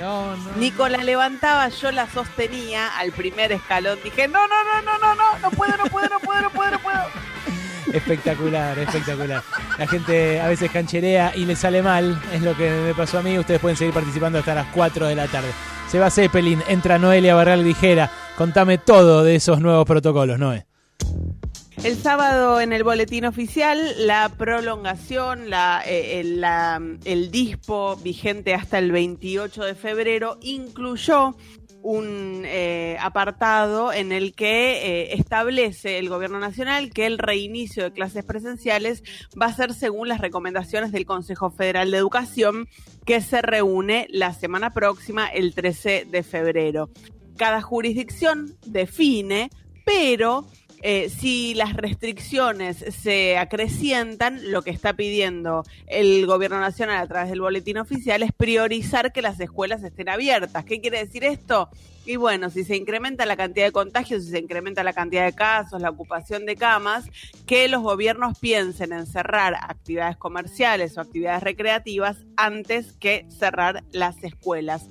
Hoy por hoy lo que está vigente en la República Argentina es el protocolo que este mismo Consejo Federal de Educación firmó en julio del año pasado. Ese protocolo se rige según el semáforo, como, como vos charlabas recién con el ex secretario de Salud Adolfo Rubinstein. Dice que tiene que haber autorización del Ministerio de Educación Nacional para cada una de las jurisdicciones, que esta autorización se da según criterios epidemiológicos y recomienda la bimodalidad. Esto es en parte presencial, en parte remota en la mayoría del país. Tengamos en cuenta que desde julio a esta parte fueron cambiando las posturas de los distintos organismos, incluso de los organismos internacionales. La Organización Mundial de la Salud empezó a recomendar en agosto que si los países reabren todo, prioricen las escuelas. ¿Por qué en agosto? Y bueno, porque fue el regreso de clases en el hemisferio norte. De ellos, En ese mo- claro. Exactamente. En ese momento es cuando se empezó a discutir con fuerza el tema impactó en algunas provincias argentinas a fines del año pasado. Sabemos que hay provincias y sobre todo con escuelas rurales que han retomado las clases presenciales. La gran incógnita es qué va a pasar a partir ahora del primero de marzo. Nicolás Trota, ministro de Educación, estuvo de gira por las 24 provincias. Le falta eh, reunirse con el eh, jefe de gobierno de la ciudad de Buenos Aires, algo que va a suceder esta semana. La relación no es buena entre las autoridades educativas nacionales y la ciudad de Buenos Aires, pero bajó un poco el tono de la discusión en los últimos días, sobre todo después de que la ciudad se reunió finalmente con los sindicatos docentes para presentarle su protocolo. Los sindicatos docentes pidieron mejoras a ese protocolo, pero al menos el diálogo está establecido. ¿Qué va a decir el Consejo Federal de Educación, que es la reunión del ministro de Educación de la Nación con los ministros de Educación de las 24 jurisdicciones? Bueno, en principio va a proponer que al menos tres veces por semana los chicos de todas las escuelas de todo el país tengan clases presenciales. Esto está bastante en línea con lo que está proponiendo, por ejemplo, la provincia de Buenos Aires. Eh, la provincia gobernada por Axel Kisilov está proponiendo dos veces eh, de eh, clases presenciales en la semana, dos veces de realización de actividades remotas con los grupos divididos en dos en cada aula y el quinto día corrección remota con el docente online de las actividades que estuvieron haciendo los chicos a los que no les tocó ir a la escuela de manera presencial. También, ¿qué va a abarcar esta recomendación del Consejo Nacional de Educación? Bueno, ¿qué hacer con los docentes que tienen a cargo más de un aula? También lo hablabas recién con el ex secretario Rubinstein y eh, va a establecer el permiso de circulación, que es algo que ya está eh, dicho en el boletín oficial. Los docentes y los alumnos van a tener que sacar el permiso de circulación de la aplicación Cuidar para poder utilizar el transporte público, es decir, que junto con los trabajadores esenciales van a ser los que tengan permitido utilizar el transporte público y nada más. La semana que viene va a comenzar con la actividad que está convocando Juntos por el Cambio. Perdón, no es. Inicial. Antes de la rosca, esto de que haya eh, docentes eh, que puedan cumplir con los protocolos y, eh, que hay muchos que trabajan en distintas escuelas o varios turnos y qué sé yo, ¿no necesariamente exige que contraten más docentes? bueno, hay eso va a depender de cada jurisdicción. La provincia de Buenos Aires va a contratar más docentes hasta donde sé, la ciudad de Buenos Aires, la provincia de Santa Fe, la provincia de Córdoba no tienen previsto aumentar la planta docente tienen previsto trabajar con auxiliares, con horas extras de los docentes que ya están en la planta, pero eh, me parece que a, largo plazo, o incluso a mediano plazo, va a ser necesario aumentar la planta docente porque hay docentes que no van a poder concurrir a las clases presenciales por ser eh, Grupo de eh, personas de riesgo, situación de riesgo. Hay docentes que durante el ciclo lectivo van a estar aislados por ser contacto estrecho o incluso por haberse contagiado. Sabemos que la campaña de vacunación entre ellos recién está comenzando ahora, así que van a tardar en, estar todos vacunados y ahí es donde me parece que va a empezar a jugar la, tensión de tratar de sostener las clases presenciales eh, con la misma planta docente, me parece que va a ser eh, un problema para algunos de los gobiernos eh, el gobierno que más cantidad de escuelas tiene a cargo, que es el de la provincia de Buenos Aires, ya está previendo aumentar la planta docente, lo hablábamos la semana pasada con la ministra de Educación Agustina Vila, el resto no, eh, y creo que va a ser uno de los grandes temas de discusión en cuanto comience el año lectivo. Bien, me decías de eh, Juntos por el Cambio, que sigue con la campaña. están convocando, originalmente era una marcha, marchas en las principales ciudades del país para pedir la reapertura de las escuelas ante la situación de que claramente las escuelas van a reabrir y no hay ningún distrito diciendo que las escuelas no van a reabrir, esa actividad eh, se resignificó. Ahora lo que va a hacer Juntos por el Cambio este 9 de febrero es una jornada de aulas abiertas en, en todo el país con claramente eh, esta intencionalidad de no dejar lo que convirtieron en una bandera política y en un reclamo que terminó empujando al gobierno de la nación, que es eh, el reclamo por la reapertura de las escuelas. En paralelo va a comenzar la campaña de vacunación eh, con los docentes. Eh, hoy la Argentina va a cumplir las 400.000 dosis aplicadas en todo el país y la provincia de Buenos Aires inicia la vacunación a docentes con factores de riesgo. El ministro de Salud, Ginés González García, va a dar explicaciones ante la Comisión de Salud de la Cámara de Diputados sobre el tema vacunas, sobre las demoras. Eh, va a ser el miércoles a las 17 horas. De ahí seguramente van a surgir más más novedades respecto de lo que espera el gobierno de la Federación Rusa, pero eh, entramos en zona de definiciones respecto de mm, el retorno a las aulas con esta tensión eh, muy palpable entre lo que proponen la mayoría de los distritos con una combinación de presencialidad y virtualidad y lo que está proponiendo la, ciudad de Buenos Aires que es la presencialidad plena eh, en bueno aulas que no está claro si pueden aguantar esta distancia de un metro y medio entre chicos eh, que proponen los protocolos y que en principio son protocolos que no dicen dividiremos a los grupos, sino que van a ser grupos de 30 chicos eh, aproximadamente en cada aula. Clarísimo, ¿no? Vamos a ver cómo se desarrolla esta discusión en las próximas dos semanas, porque en definitiva es ahí cuando se va a terminar de definir.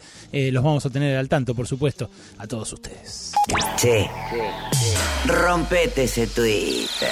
A veces en Twitter se pasan de pelotudos. Arroba, arroba pasaron cosas 899. Radio con Voz 899. El mejor día es el sábado, obvio. Para mí el miércoles es insuperable. ¿El miércoles? ¿Qué tienen los miércoles? Con beneficios Credicop, los miércoles son insuperables. Con tus tarjetas Cabal Credicop, 10, 15 y hasta 20% de ahorro en más de 220 supermercados. Consulta los superadheridos y todas las promociones en www.bancocredicop.coop. Banco Credicop Cooperativo. La banca solidaria. Promoción aplicable a la cartera de consumo válida para consumos realizados los días miércoles del 1 de enero al 31 de marzo de 2021. Más información en www.bancocredico.coop o a través de Credico responde al 0810 888 4500.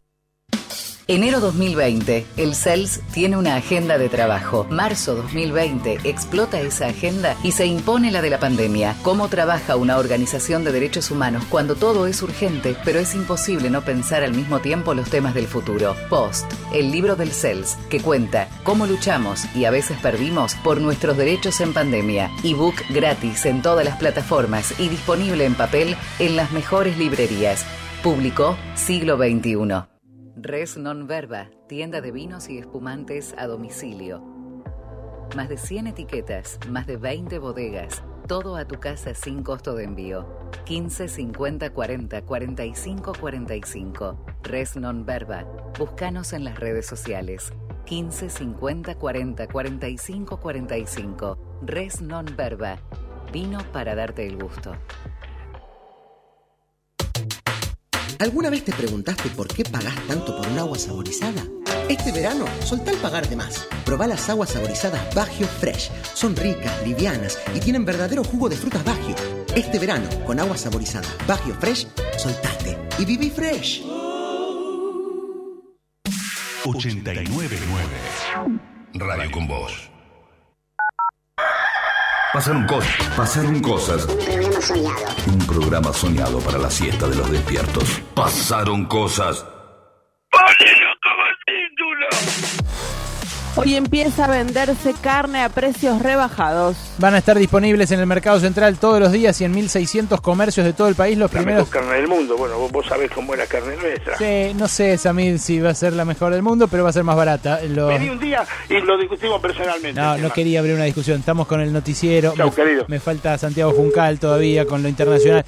Eh, los primeros eh, tres miércoles y los fines de semana de cada mes se va a poner a la venta. Tira de asado, a escuchar qué precio. 399 pesos el kilo.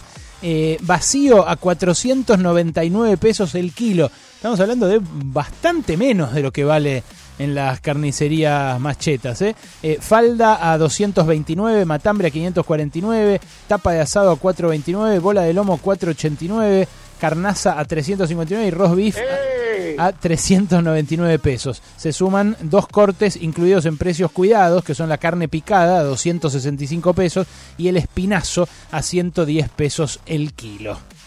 ¡Claro! ¡Ca- ¡Claro! Control de precios a la carne. Me acuerdo A la ca- carne. Me acuerdo Época de vacas flacas. Pero- Flacacacas. Pero los- Iban a devolvernos el asado y nos volvieron veganos. Escúcheme. Que vacío a la parrilla, parrilla vacía. No. Aumento Fernández, Costillita Fernández de Kirchner, Aumento Fernández Sergio Tomás Carnaza, Papín Guzmán y Paula Puchero español, pero sin carne, ¡sin carne. Aumento Fernández es muy bueno, eh, pero está muy enojado usted, el troll. Pero claro, No- callate, Aleverso, No me- callate. no me digas ¿Con cuánto te arreglaron? No me arreglaron. Con un costillar a precios cuidados, Alebrazas, Alejandro Berchivito a la cruz, se robaron un quinchulín. En PBI. Ahora las marchas por el Chori y la Morsi. El Chori y la Coca. 700 pesos el kilo de milanesa. Revolearon lomos en una parrilla. La causa de los asados con cuero. Hay que agarrar la fama. Aníbal lo invitaron a un asado, pero era un asado de hortaliza. El dólar arranca la semana en alza. Sí, el minorista aumenta a 40 centavos con el 30% de impuesto país y el 35% de retención de ganancias se vende a 152,63. Por su parte el Blue baja un peso, se consigue a 154 pesos en las cuevas de la City. El dólar bolsa, dólar MEP cae 10 centavos, está en 148,30. El contado con liqui leve suba 151,42. Hoy parten desde Argentina hacia México otros 6 millones de activos para fabricar la vacuna de Oxford AstraZeneca. Con este segundo embarque, el laboratorio de Hugo Sigman ya lleva producido material para 12 millones de vacunas. ¿eh? Es eh, lo que está esperando eh, el regreso de esas vacunas ya empaquetadas en México para empezar a inocularse acá. Está prometido para inicios de marzo la llegada de este primer cargamento. En esta última jornada se conocieron 43 muertes, 4.975 nuevos casos. El total de víctimas fatales asciende a 47.974 hasta ahora, lamentablemente. Hay en este momento una ocupación de camas que subió un poquito durante esta última semana. Llega a 54,5% a nivel nacional y 60,7% en el área metropolitana de Buenos Aires. El cierre de fronteras hasta el 28 de febrero. Las personas extranjeras no residentes en el país no van a poder entrar a través de puertos, aeropuertos, pasos internacionales, centros de frontera ni cualquier otro punto de acceso. También se mantiene la prohibición para los vuelos que tengan como origen o destino el Reino Unido o Irlanda del Norte por la cepa especial británica. Protestas en todo el país por el descongelamiento de las cuotas de los créditos UBA. Desde hoy las cuotas van a empezar a ajustarse con una fórmula que prevé aumentos del 6 al 9% mensual. Pero la cuota no va a poder superar el 35% del ingreso familiar. Los hipotecados UBA reclaman una solución definitiva y una reestructuración de este sistema de crédito. Apelan la medida cautelar que suspendió la interrupción voluntaria del embarazo en Chaco. Lo hizo la Asociación Unidos por la Diversidad de Chaco. Sostienen que la jueza María Aucar de Trotti es incompetente y solicitan que se revoque el fallo murió Patricio Farcú, el último dueño de Oca. Este excéntrico empresario de 43 años fue hallado muerto durante la madrugada de ayer sin signos de violencia. La justicia ordenó una autopsia para establecer la causa. Se había hecho cargo en 2013 de Oca, el mayor correo privado del país, casi en quiebra, pero tres años después había denunciado que Hugo Moyano, de quien se sindicaba él como testaferro, había tomado el control de la empresa por la fuerza. La justicia ordenó su reincorporación como dueño, así se mantuvo hasta 2019, en febrero. Dos meses después, el juez decretó la quiebra de Boca por 7 mil millones de pesos de deuda con la FIP. Por esa quiebra eh, lo inhabilitó a Farcú y lo tenía prohibido salir del país. Robaron la casa de París de Wanda Nara y Mauro Icardi. Entre los objetos que se llevaron los ladrones había joyas, relojes, ropa de lujo, el monto de los sí, Exactamente, a Wanda. El monto, el monto de lo robado está evaluado en aproximadamente 400 mil euros. Eh, qué experiencia horrible, ¿no? Que entren a robarte a tu casa, una cosa... Sí, bueno, bueno, Berkovich igual vio como dice el dicho, ¿no? El que le roba un ladrón tiene 100 años de perdón. Pero, Marcos, da pena, ¿qué tiene que ver una cosa con la otra? Y, pero claro, si Cardi le luqueó, le robó la, la Nami al amigo, ¿eh? No, no sea machirulo. Marco, no sea machirulo, no es un objeto Wanda, viejo. ¿Cómo? Sin código, que se la robó. Tiene razón, Berkovic, tiene razón. Me tengo que deconstruir. En cuanto aprenda a ponerme el barbijo, empiezo. Gracias, Marco. Hay deportes con Alejandro Huel. Dos triunfos del tenis argentino en Australia en el Yarra Valley Classic, torneo de la categoría 500 de la WTA. La rosarina Nadia Podoroska venció a la británica Francesca Jones 6-1, 6-3. Esta noche por la segunda ronda, Podoroska se va a enfrentar a la belga Gret Minen, también en Australia, pero por el ATP, el ATP del lado masculino en el Murray River Open. Otro argentino, Federico Coria, se impuso ante el moldavo Radu Albo 7-6, 7-3 en tiebreak y 6-4. Gracias, Wally. Eh, faltan. ¿De qué habla? No sé de qué habla este tipo. Samid, eh, un día hablamos hablamos de tenis bien en detalle con usted. Si quiere, le explica a él el tiebreak, todo. Lo que pasa es que, claro, Samir, como es todo en inglés, le, lo pone nervioso, Wally. ¿Qué me reclamas a mí? No, es así. entendelo, Ale, no, no pasa nada, no es con vos, ¿eh? No, no, no, no te enojes. Eh, 14 minutos faltan para las 4 de la tarde. El pronóstico del tiempo lo trae el Capitán Storm. Sí, lo trae el Capitán Storm. Tenemos al mejor piloto de tormentas. Claro, sí, regresamos el capitán nuestro piloto de tormentas. Estamos volando con protocolos. La temperatura es de 23 grados. Mañana tendremos una mínima de 18 y una máxima de 26. Gracias por mantenernos a la distancia. Ay, qué poquipillo es eso, ¿viste? Bueno, yo me hice el banana una vuelta, aterrizando con los ojos cerrados. Mejor ni te cuento lo que pasó. Imagínate que lo único que sobrevivió fue un ala. Pasaron cosas.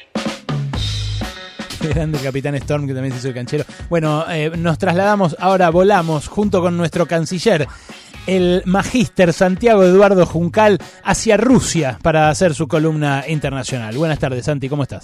Buenas, buenas tardes, Ale, ¿cómo estás? ¿Cómo están todos? Bien, muy bien. Muy contento de tenerte de vuelta a bordo. Nos estamos reincorporando el mismo día, amigo. Exacto. Bueno, yo el lunes, si mal no recuerdo, estuve, pero bueno, también Ah, mira. podríamos decir que. Mira. Es tu opinión, es tu opinión eso, es tu opinión. Opinión contra la de él. No, me- damos fe, damos fe, damos fe. tú. No me, no, no me, no me lo contó Nahuel porque viste cómo son los bosteros con vos, eh, Santi. Es así, es terrible. Es terrible. No está Nahuel, no hay nadie, entonces. Bueno, Contame, en fin, contame eh, por qué a Rusia, Santi. Bueno, a Rusia porque se han ocurrido protestas muy importantes este fin de semana y el fin de semana pasado a lo largo y a lo ancho de toda la Federación Rusa. Ayer, según datos de eh, di- distintas organizaciones no gubernamentales, hubo más de 5.000 detenidos, en realidad entre ayer y anteayer, eh, manifestantes en distintas ciudades, como te decía, de Rusia. Ya el sábado pasado también había habido más de 2.000 arrestados, entre ellos la esposa de Alexei Navalny. Alexei Navalny es eh, un político y un perio- periodista ruso que volvió a Rusia el domingo 17 de enero y fue inmediatamente arrestado luego de haber estado un tiempo en Alemania y de que en agosto pasado habría sido envenenado en- con un agente nervioso utilizado por los servicios secretos rusos en el propio territorio de Rusia. Hay que tener en cuenta que Navalny eh, es uno de los principales opositores al gobierno de Putin desde hace años y eh, es muy crítico de la gestión de, de Putin, en particular sobre él digamos hace hincapié en la cuestión de la falta de calidad institucional y de transparencia que tiene el gobierno ruso. En su momento bautizó a Rusia Unida, el partido de Putin, como un partido de criminales y ladrones. Mm. En este contexto, el encarcelamiento de Navalny lo único que hizo fue agitar aún más a una cantidad de personas que en ciudades donde hay 20 grados bajo cero, 30 grados bajo cero incluso, Ale, salió a protestar masivamente, como te decía, en todo el país, no solamente en Moscú, no solamente por la cuestión de Navalny, sino por, eh, yo diría, cuestiones que se han acumulado durante años en Rusia, vinculadas a la desigualdad, a la falta de libertad, etcétera, etcétera. Varias preguntas, Santi. Primero, ¿cuán Sí. masivamente están protestando? O sea, en cada una de las ciudades donde hay gente, ¿cuánta se junta?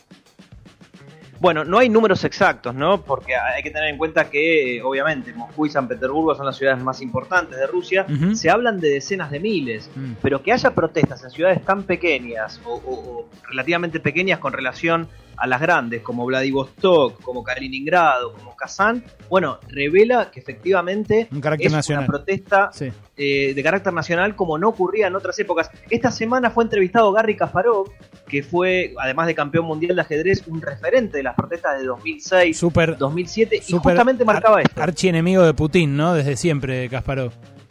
Exactamente, archienemigo de Putin. Él decía, es la primera vez desde 1991 Ujú. que en Rusia hay protestas que no son Moscú-céntricas, es decir, que se dan a lo largo y a lo ancho del país, e incluso él se mostró eh, cautamente optimista en el sentido de pensar que esto eh, llevaría al fin de lo que llama la dictadura de Putin. Un gobierno que hay que tener en cuenta, Putin hace más de 20 años que está en el poder, ¿vale? desde fines del año 1999 como presidente o alternativamente como primer ministro cuando Medvedev ocupó el lugar de la presidencia. ¿no? Otra pregunta. Eh, Navalny, sí. que fue, eh, fue defendido incluso por Joe Biden. Por lo que, lo que supe es que eh, pidió por su libertad en un diálogo con, con Vladimir Putin. ¿Cuáles son sus Sí. vínculos con Occidente o puntualmente con Estados Unidos? Bueno, es muy interesante la pregunta, Ale, porque ahí hay grandes sospechas del gobierno de Putin de que esté siendo financiado no solo por eh, Occidente, vamos a decirlo así, por Estados Unidos eh, y eventualmente algunas potencias europeas, sino también por algunos oligarcas rusos que estarían dispuestos a que Putin deje de estar en el poder después de tanto tiempo, ¿no? O sea, Mm. los lazos no son solamente con Occidente. Ahora bien, es curioso porque Navalny desde hace un tiempo su discurso político, si bien históricamente estuvo vinculado a la cuestión de criticar la corrupción que hay en el gobierno de Putin, se ha virado un poquito hacia la izquierda, podríamos decir, o hacia una actitud populista de pedir por aumentos de salario de los empleados públicos, Mm. eh, criticar, por ejemplo, la cuestión de, de la gestión de la pandemia, eh, hablar de eh, que no solamente hay ineficiencia en el gasto del Estado, sino que hay un gasto inequitativo. Entonces, esto creo que tiene que ver con las próximas elecciones parlamentarias que van a ser en Rusia en septiembre y que Navalny busca ser el referente central en lo que su estrategia se llama eh, lo que sería el voto inteligente, es decir, que todos los votos de la oposición vayan a él Mm. como emergente social. El tema es cuántos de los que, por ejemplo, tradicionalmente votan al Partido Comunista o que se hartaron del, del liderazgo de Putin y que por ahí por izquierda se hartaron, estarían dispuestos a votar a un candidato que históricamente ha sido un liberal y ha tenido un discurso, como te decía, liberal y criticando los vicios de la gestión de Putin, pero no necesariamente una estructura, yo diría, neoliberal o neoliberal corregida que se mantiene desde los 90 cuando Yeltsin llevó a cabo, como vos sabés, un montón de medidas de terapia de shock que marcaron eh, lo que fue el- la caída de la Unión Soviética. Hay que recordar que en los 90, Ale, Rusia fue un país en declive de manera muy importante. Sí, de sí. los nueve años eh, de los 90, solamente en dos tuvo crecimiento económico y hubo un estancamiento muy grande, hubo caídas de más del 10%. Bueno, Putin fue un emergente de eso. No, pero además Ahora, la, Navalny crisis, la, fue una- crisis, la crisis rusa de 1998 fue una catástrofe que arrastró financieramente a todo el mundo. Fue como el final del desguace del Estado soviético. Y eso encarna a Putin. Por eso a mí me llama tanto la atención cuando dicen, bueno, Putin el comunismo. No, Putin es al revés. Putin es, es, es la proyección de los magnates que se quedaron con los pedazos del Estado comunista que se repartieron después de la caída del muro. Eh, Exactamente. Ahora, Exactamente. ahora, por eso me pregunto qué es Navalny también, eh, y, y- y bueno, me, me- me llena de intriga. Eh, ¿Por qué está detenido eh, eh, en términos legales, jurídicos? ¿Por qué lo detuvieron? En términos legales está detenido por un por haber incumplido medidas de detención en- de arresto domiciliario en el marco de una causa de malversación de fondos. Mm. Eh, él fue detenido varias veces en estos años, en el 2011, en el 2013, después fue liberado y fue candidato a alcalde en Moscú y sacó un poquito más del 25% de los votos. Mm. No pudo ser candidato a presidente por esta causa judicial que tenía en 2018, o sea, el comité electoral ruso, obviamente eh, muy influenciado por el gobierno de Putin, lo eliminó como posible candidato. Eh, digo, ahí obviamente eh, lo que dice Navalny es que esa causa es inventada y que es fundamentalmente tiene un carácter político para eliminarlo de la competencia. Y ahora, los que Eh, detuvieron durante el fin de semana, que detuvieron a buena parte de su entorno, a, a familiares suyos, a colaboradores estrechos, ¿con qué argumento los eh, detuvieron?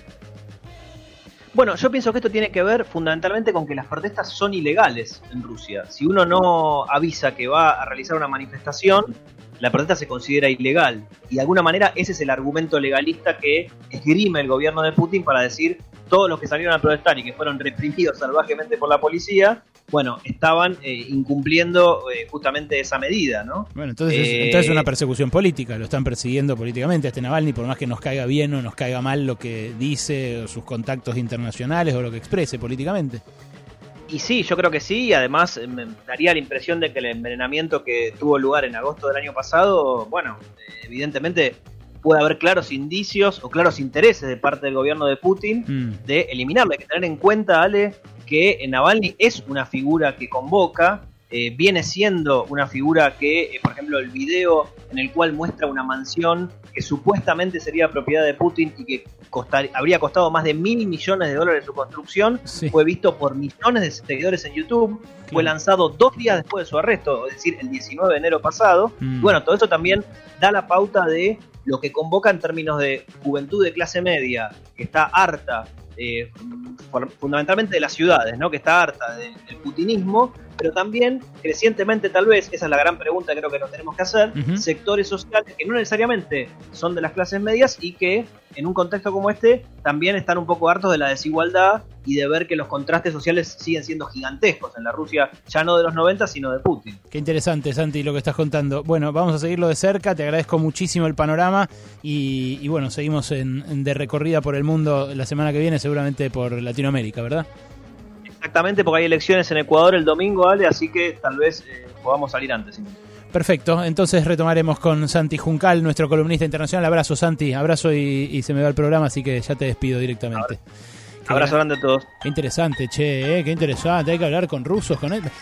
A mí me gustaría, Nabu, igual que eh, antes de matarse, eh, terminen de hacer todas las partidas que comprometieron de la vacuna, nos la manden y después sí, Sí. se arme, ¿no? Porque si no. Que, sea así, que se maten a jeringazos si quieren, que se peleen, pero manden las vacunas antes. Sí, sí, eso sí. Bueno, en fin, eh, Ale Wall, la última del deporte, viejo, que nos vamos. La tapa del mundo del domingo, del mundo de España el domingo, fue el contrato, y abro comillas, el contrato faraónico de Messi que arruina al, Val, al Barça, sí, 555 millones de euros, un contrato que obviamente está filtrado desde adentro del Barcelona, está desde el lado de la familia de Messi, están viendo quiénes son los sospechosos de haber filtrado esto, porque eh, marca un contrato que incluso va a tener que ser pago, es el contrato hasta junio de 2021, Messi ya puede estar negociando con otros equipos, eh, incluso para continuar eh, su carrera, pero hay mucha bronca interna acerca de por qué eh, pasó esto, por qué sucedió eh, esta situación. Messi ayer respondió con un golazo de tiro libre en la victoria de Athletic de Bilbao, 2 a 1, eh, y además eh, ya amenazaron tanto la familia Messi como el Barcelona con hacer juicio al diario El Mundo. Messi sabemos que ya tuvo en su momento un- bastantes problemas, incluso causas judiciales con Hacienda de España, con el fisco español por el pago de impuestos y eh, no escapa la cuestión que esto se dé en un diario eh, en un diario centralmente españolista, ¿no? Centralmente de Madrid. Pero el dato, además de los 650 goles que ha hecho Messi en 755 partidos, todo lo que se viene hablando de lo que ganó Messi, es lo que genera Messi. Messi, según especialistas, un, un cable de agencia EFI muy interesante, Ajá. según especialistas, genera entre 250 y 300 millones de euros anuales. Claro. Lo que calculan es que si Messi en, de, esa, de ese dinero que tuvo de, en contrato desde 2017 hasta acá eh, ganó eh, 200 millones eh, por año, eh, por poner una cifra, el club se llevó 100 millones más de beneficios. O sea, el club siempre ganaba de más. porque, siempre. Como sabemos, vos lo vas a saber. y bueno, porque vos lo sabés más que nadie, dale. Siempre que si te pagan algo, si sos empleado y Messi lo es, sos son contratados, si te pagan una guita, es porque el que te la paga sabe que genera más. La otra discusión será por qué el fútbol maneja estas cifras, pero hay mucho ruido y esto va a condicionar la decisión de Messi hacia el futuro del Barça. Mira cómo, te introduce, mira cómo te introduce la teoría del plusvalor en la columna de deportes, Por Alejandro. Wall, es impresionante. No, no quise ser tan explícito, pero. impresionante, Pero impresio- si Sí. genera tanta guita, ¿por qué eh, Alberto Fernández en vez de expropiar Vicentín no te expropia un Messi? No, bueno. Hagamos la deuda, Ay. vacunas para todos. Bueno, Es lo que el independentismo catalán está utilizando, diciendo, así que Messi está pagando tanta guita de impuestos a la corona, El problema- al fisco. ¿Por qué no nos... Claro. El problema es que Vicentín tampoco, Nahuel.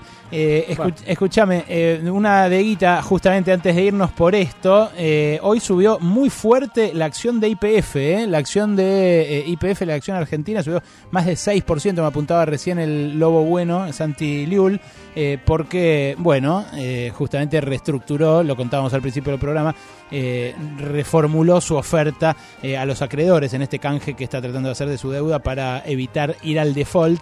Bueno, rebota fuerte la acción. También en otra noticia financiera, el eh, mercado de futuros eh, mostró una baja de la tasa de aumento de los futuros de dólar. O sea, el mercado está apostando a un menor ritmo de devaluación durante este mes de febrero que empieza hoy.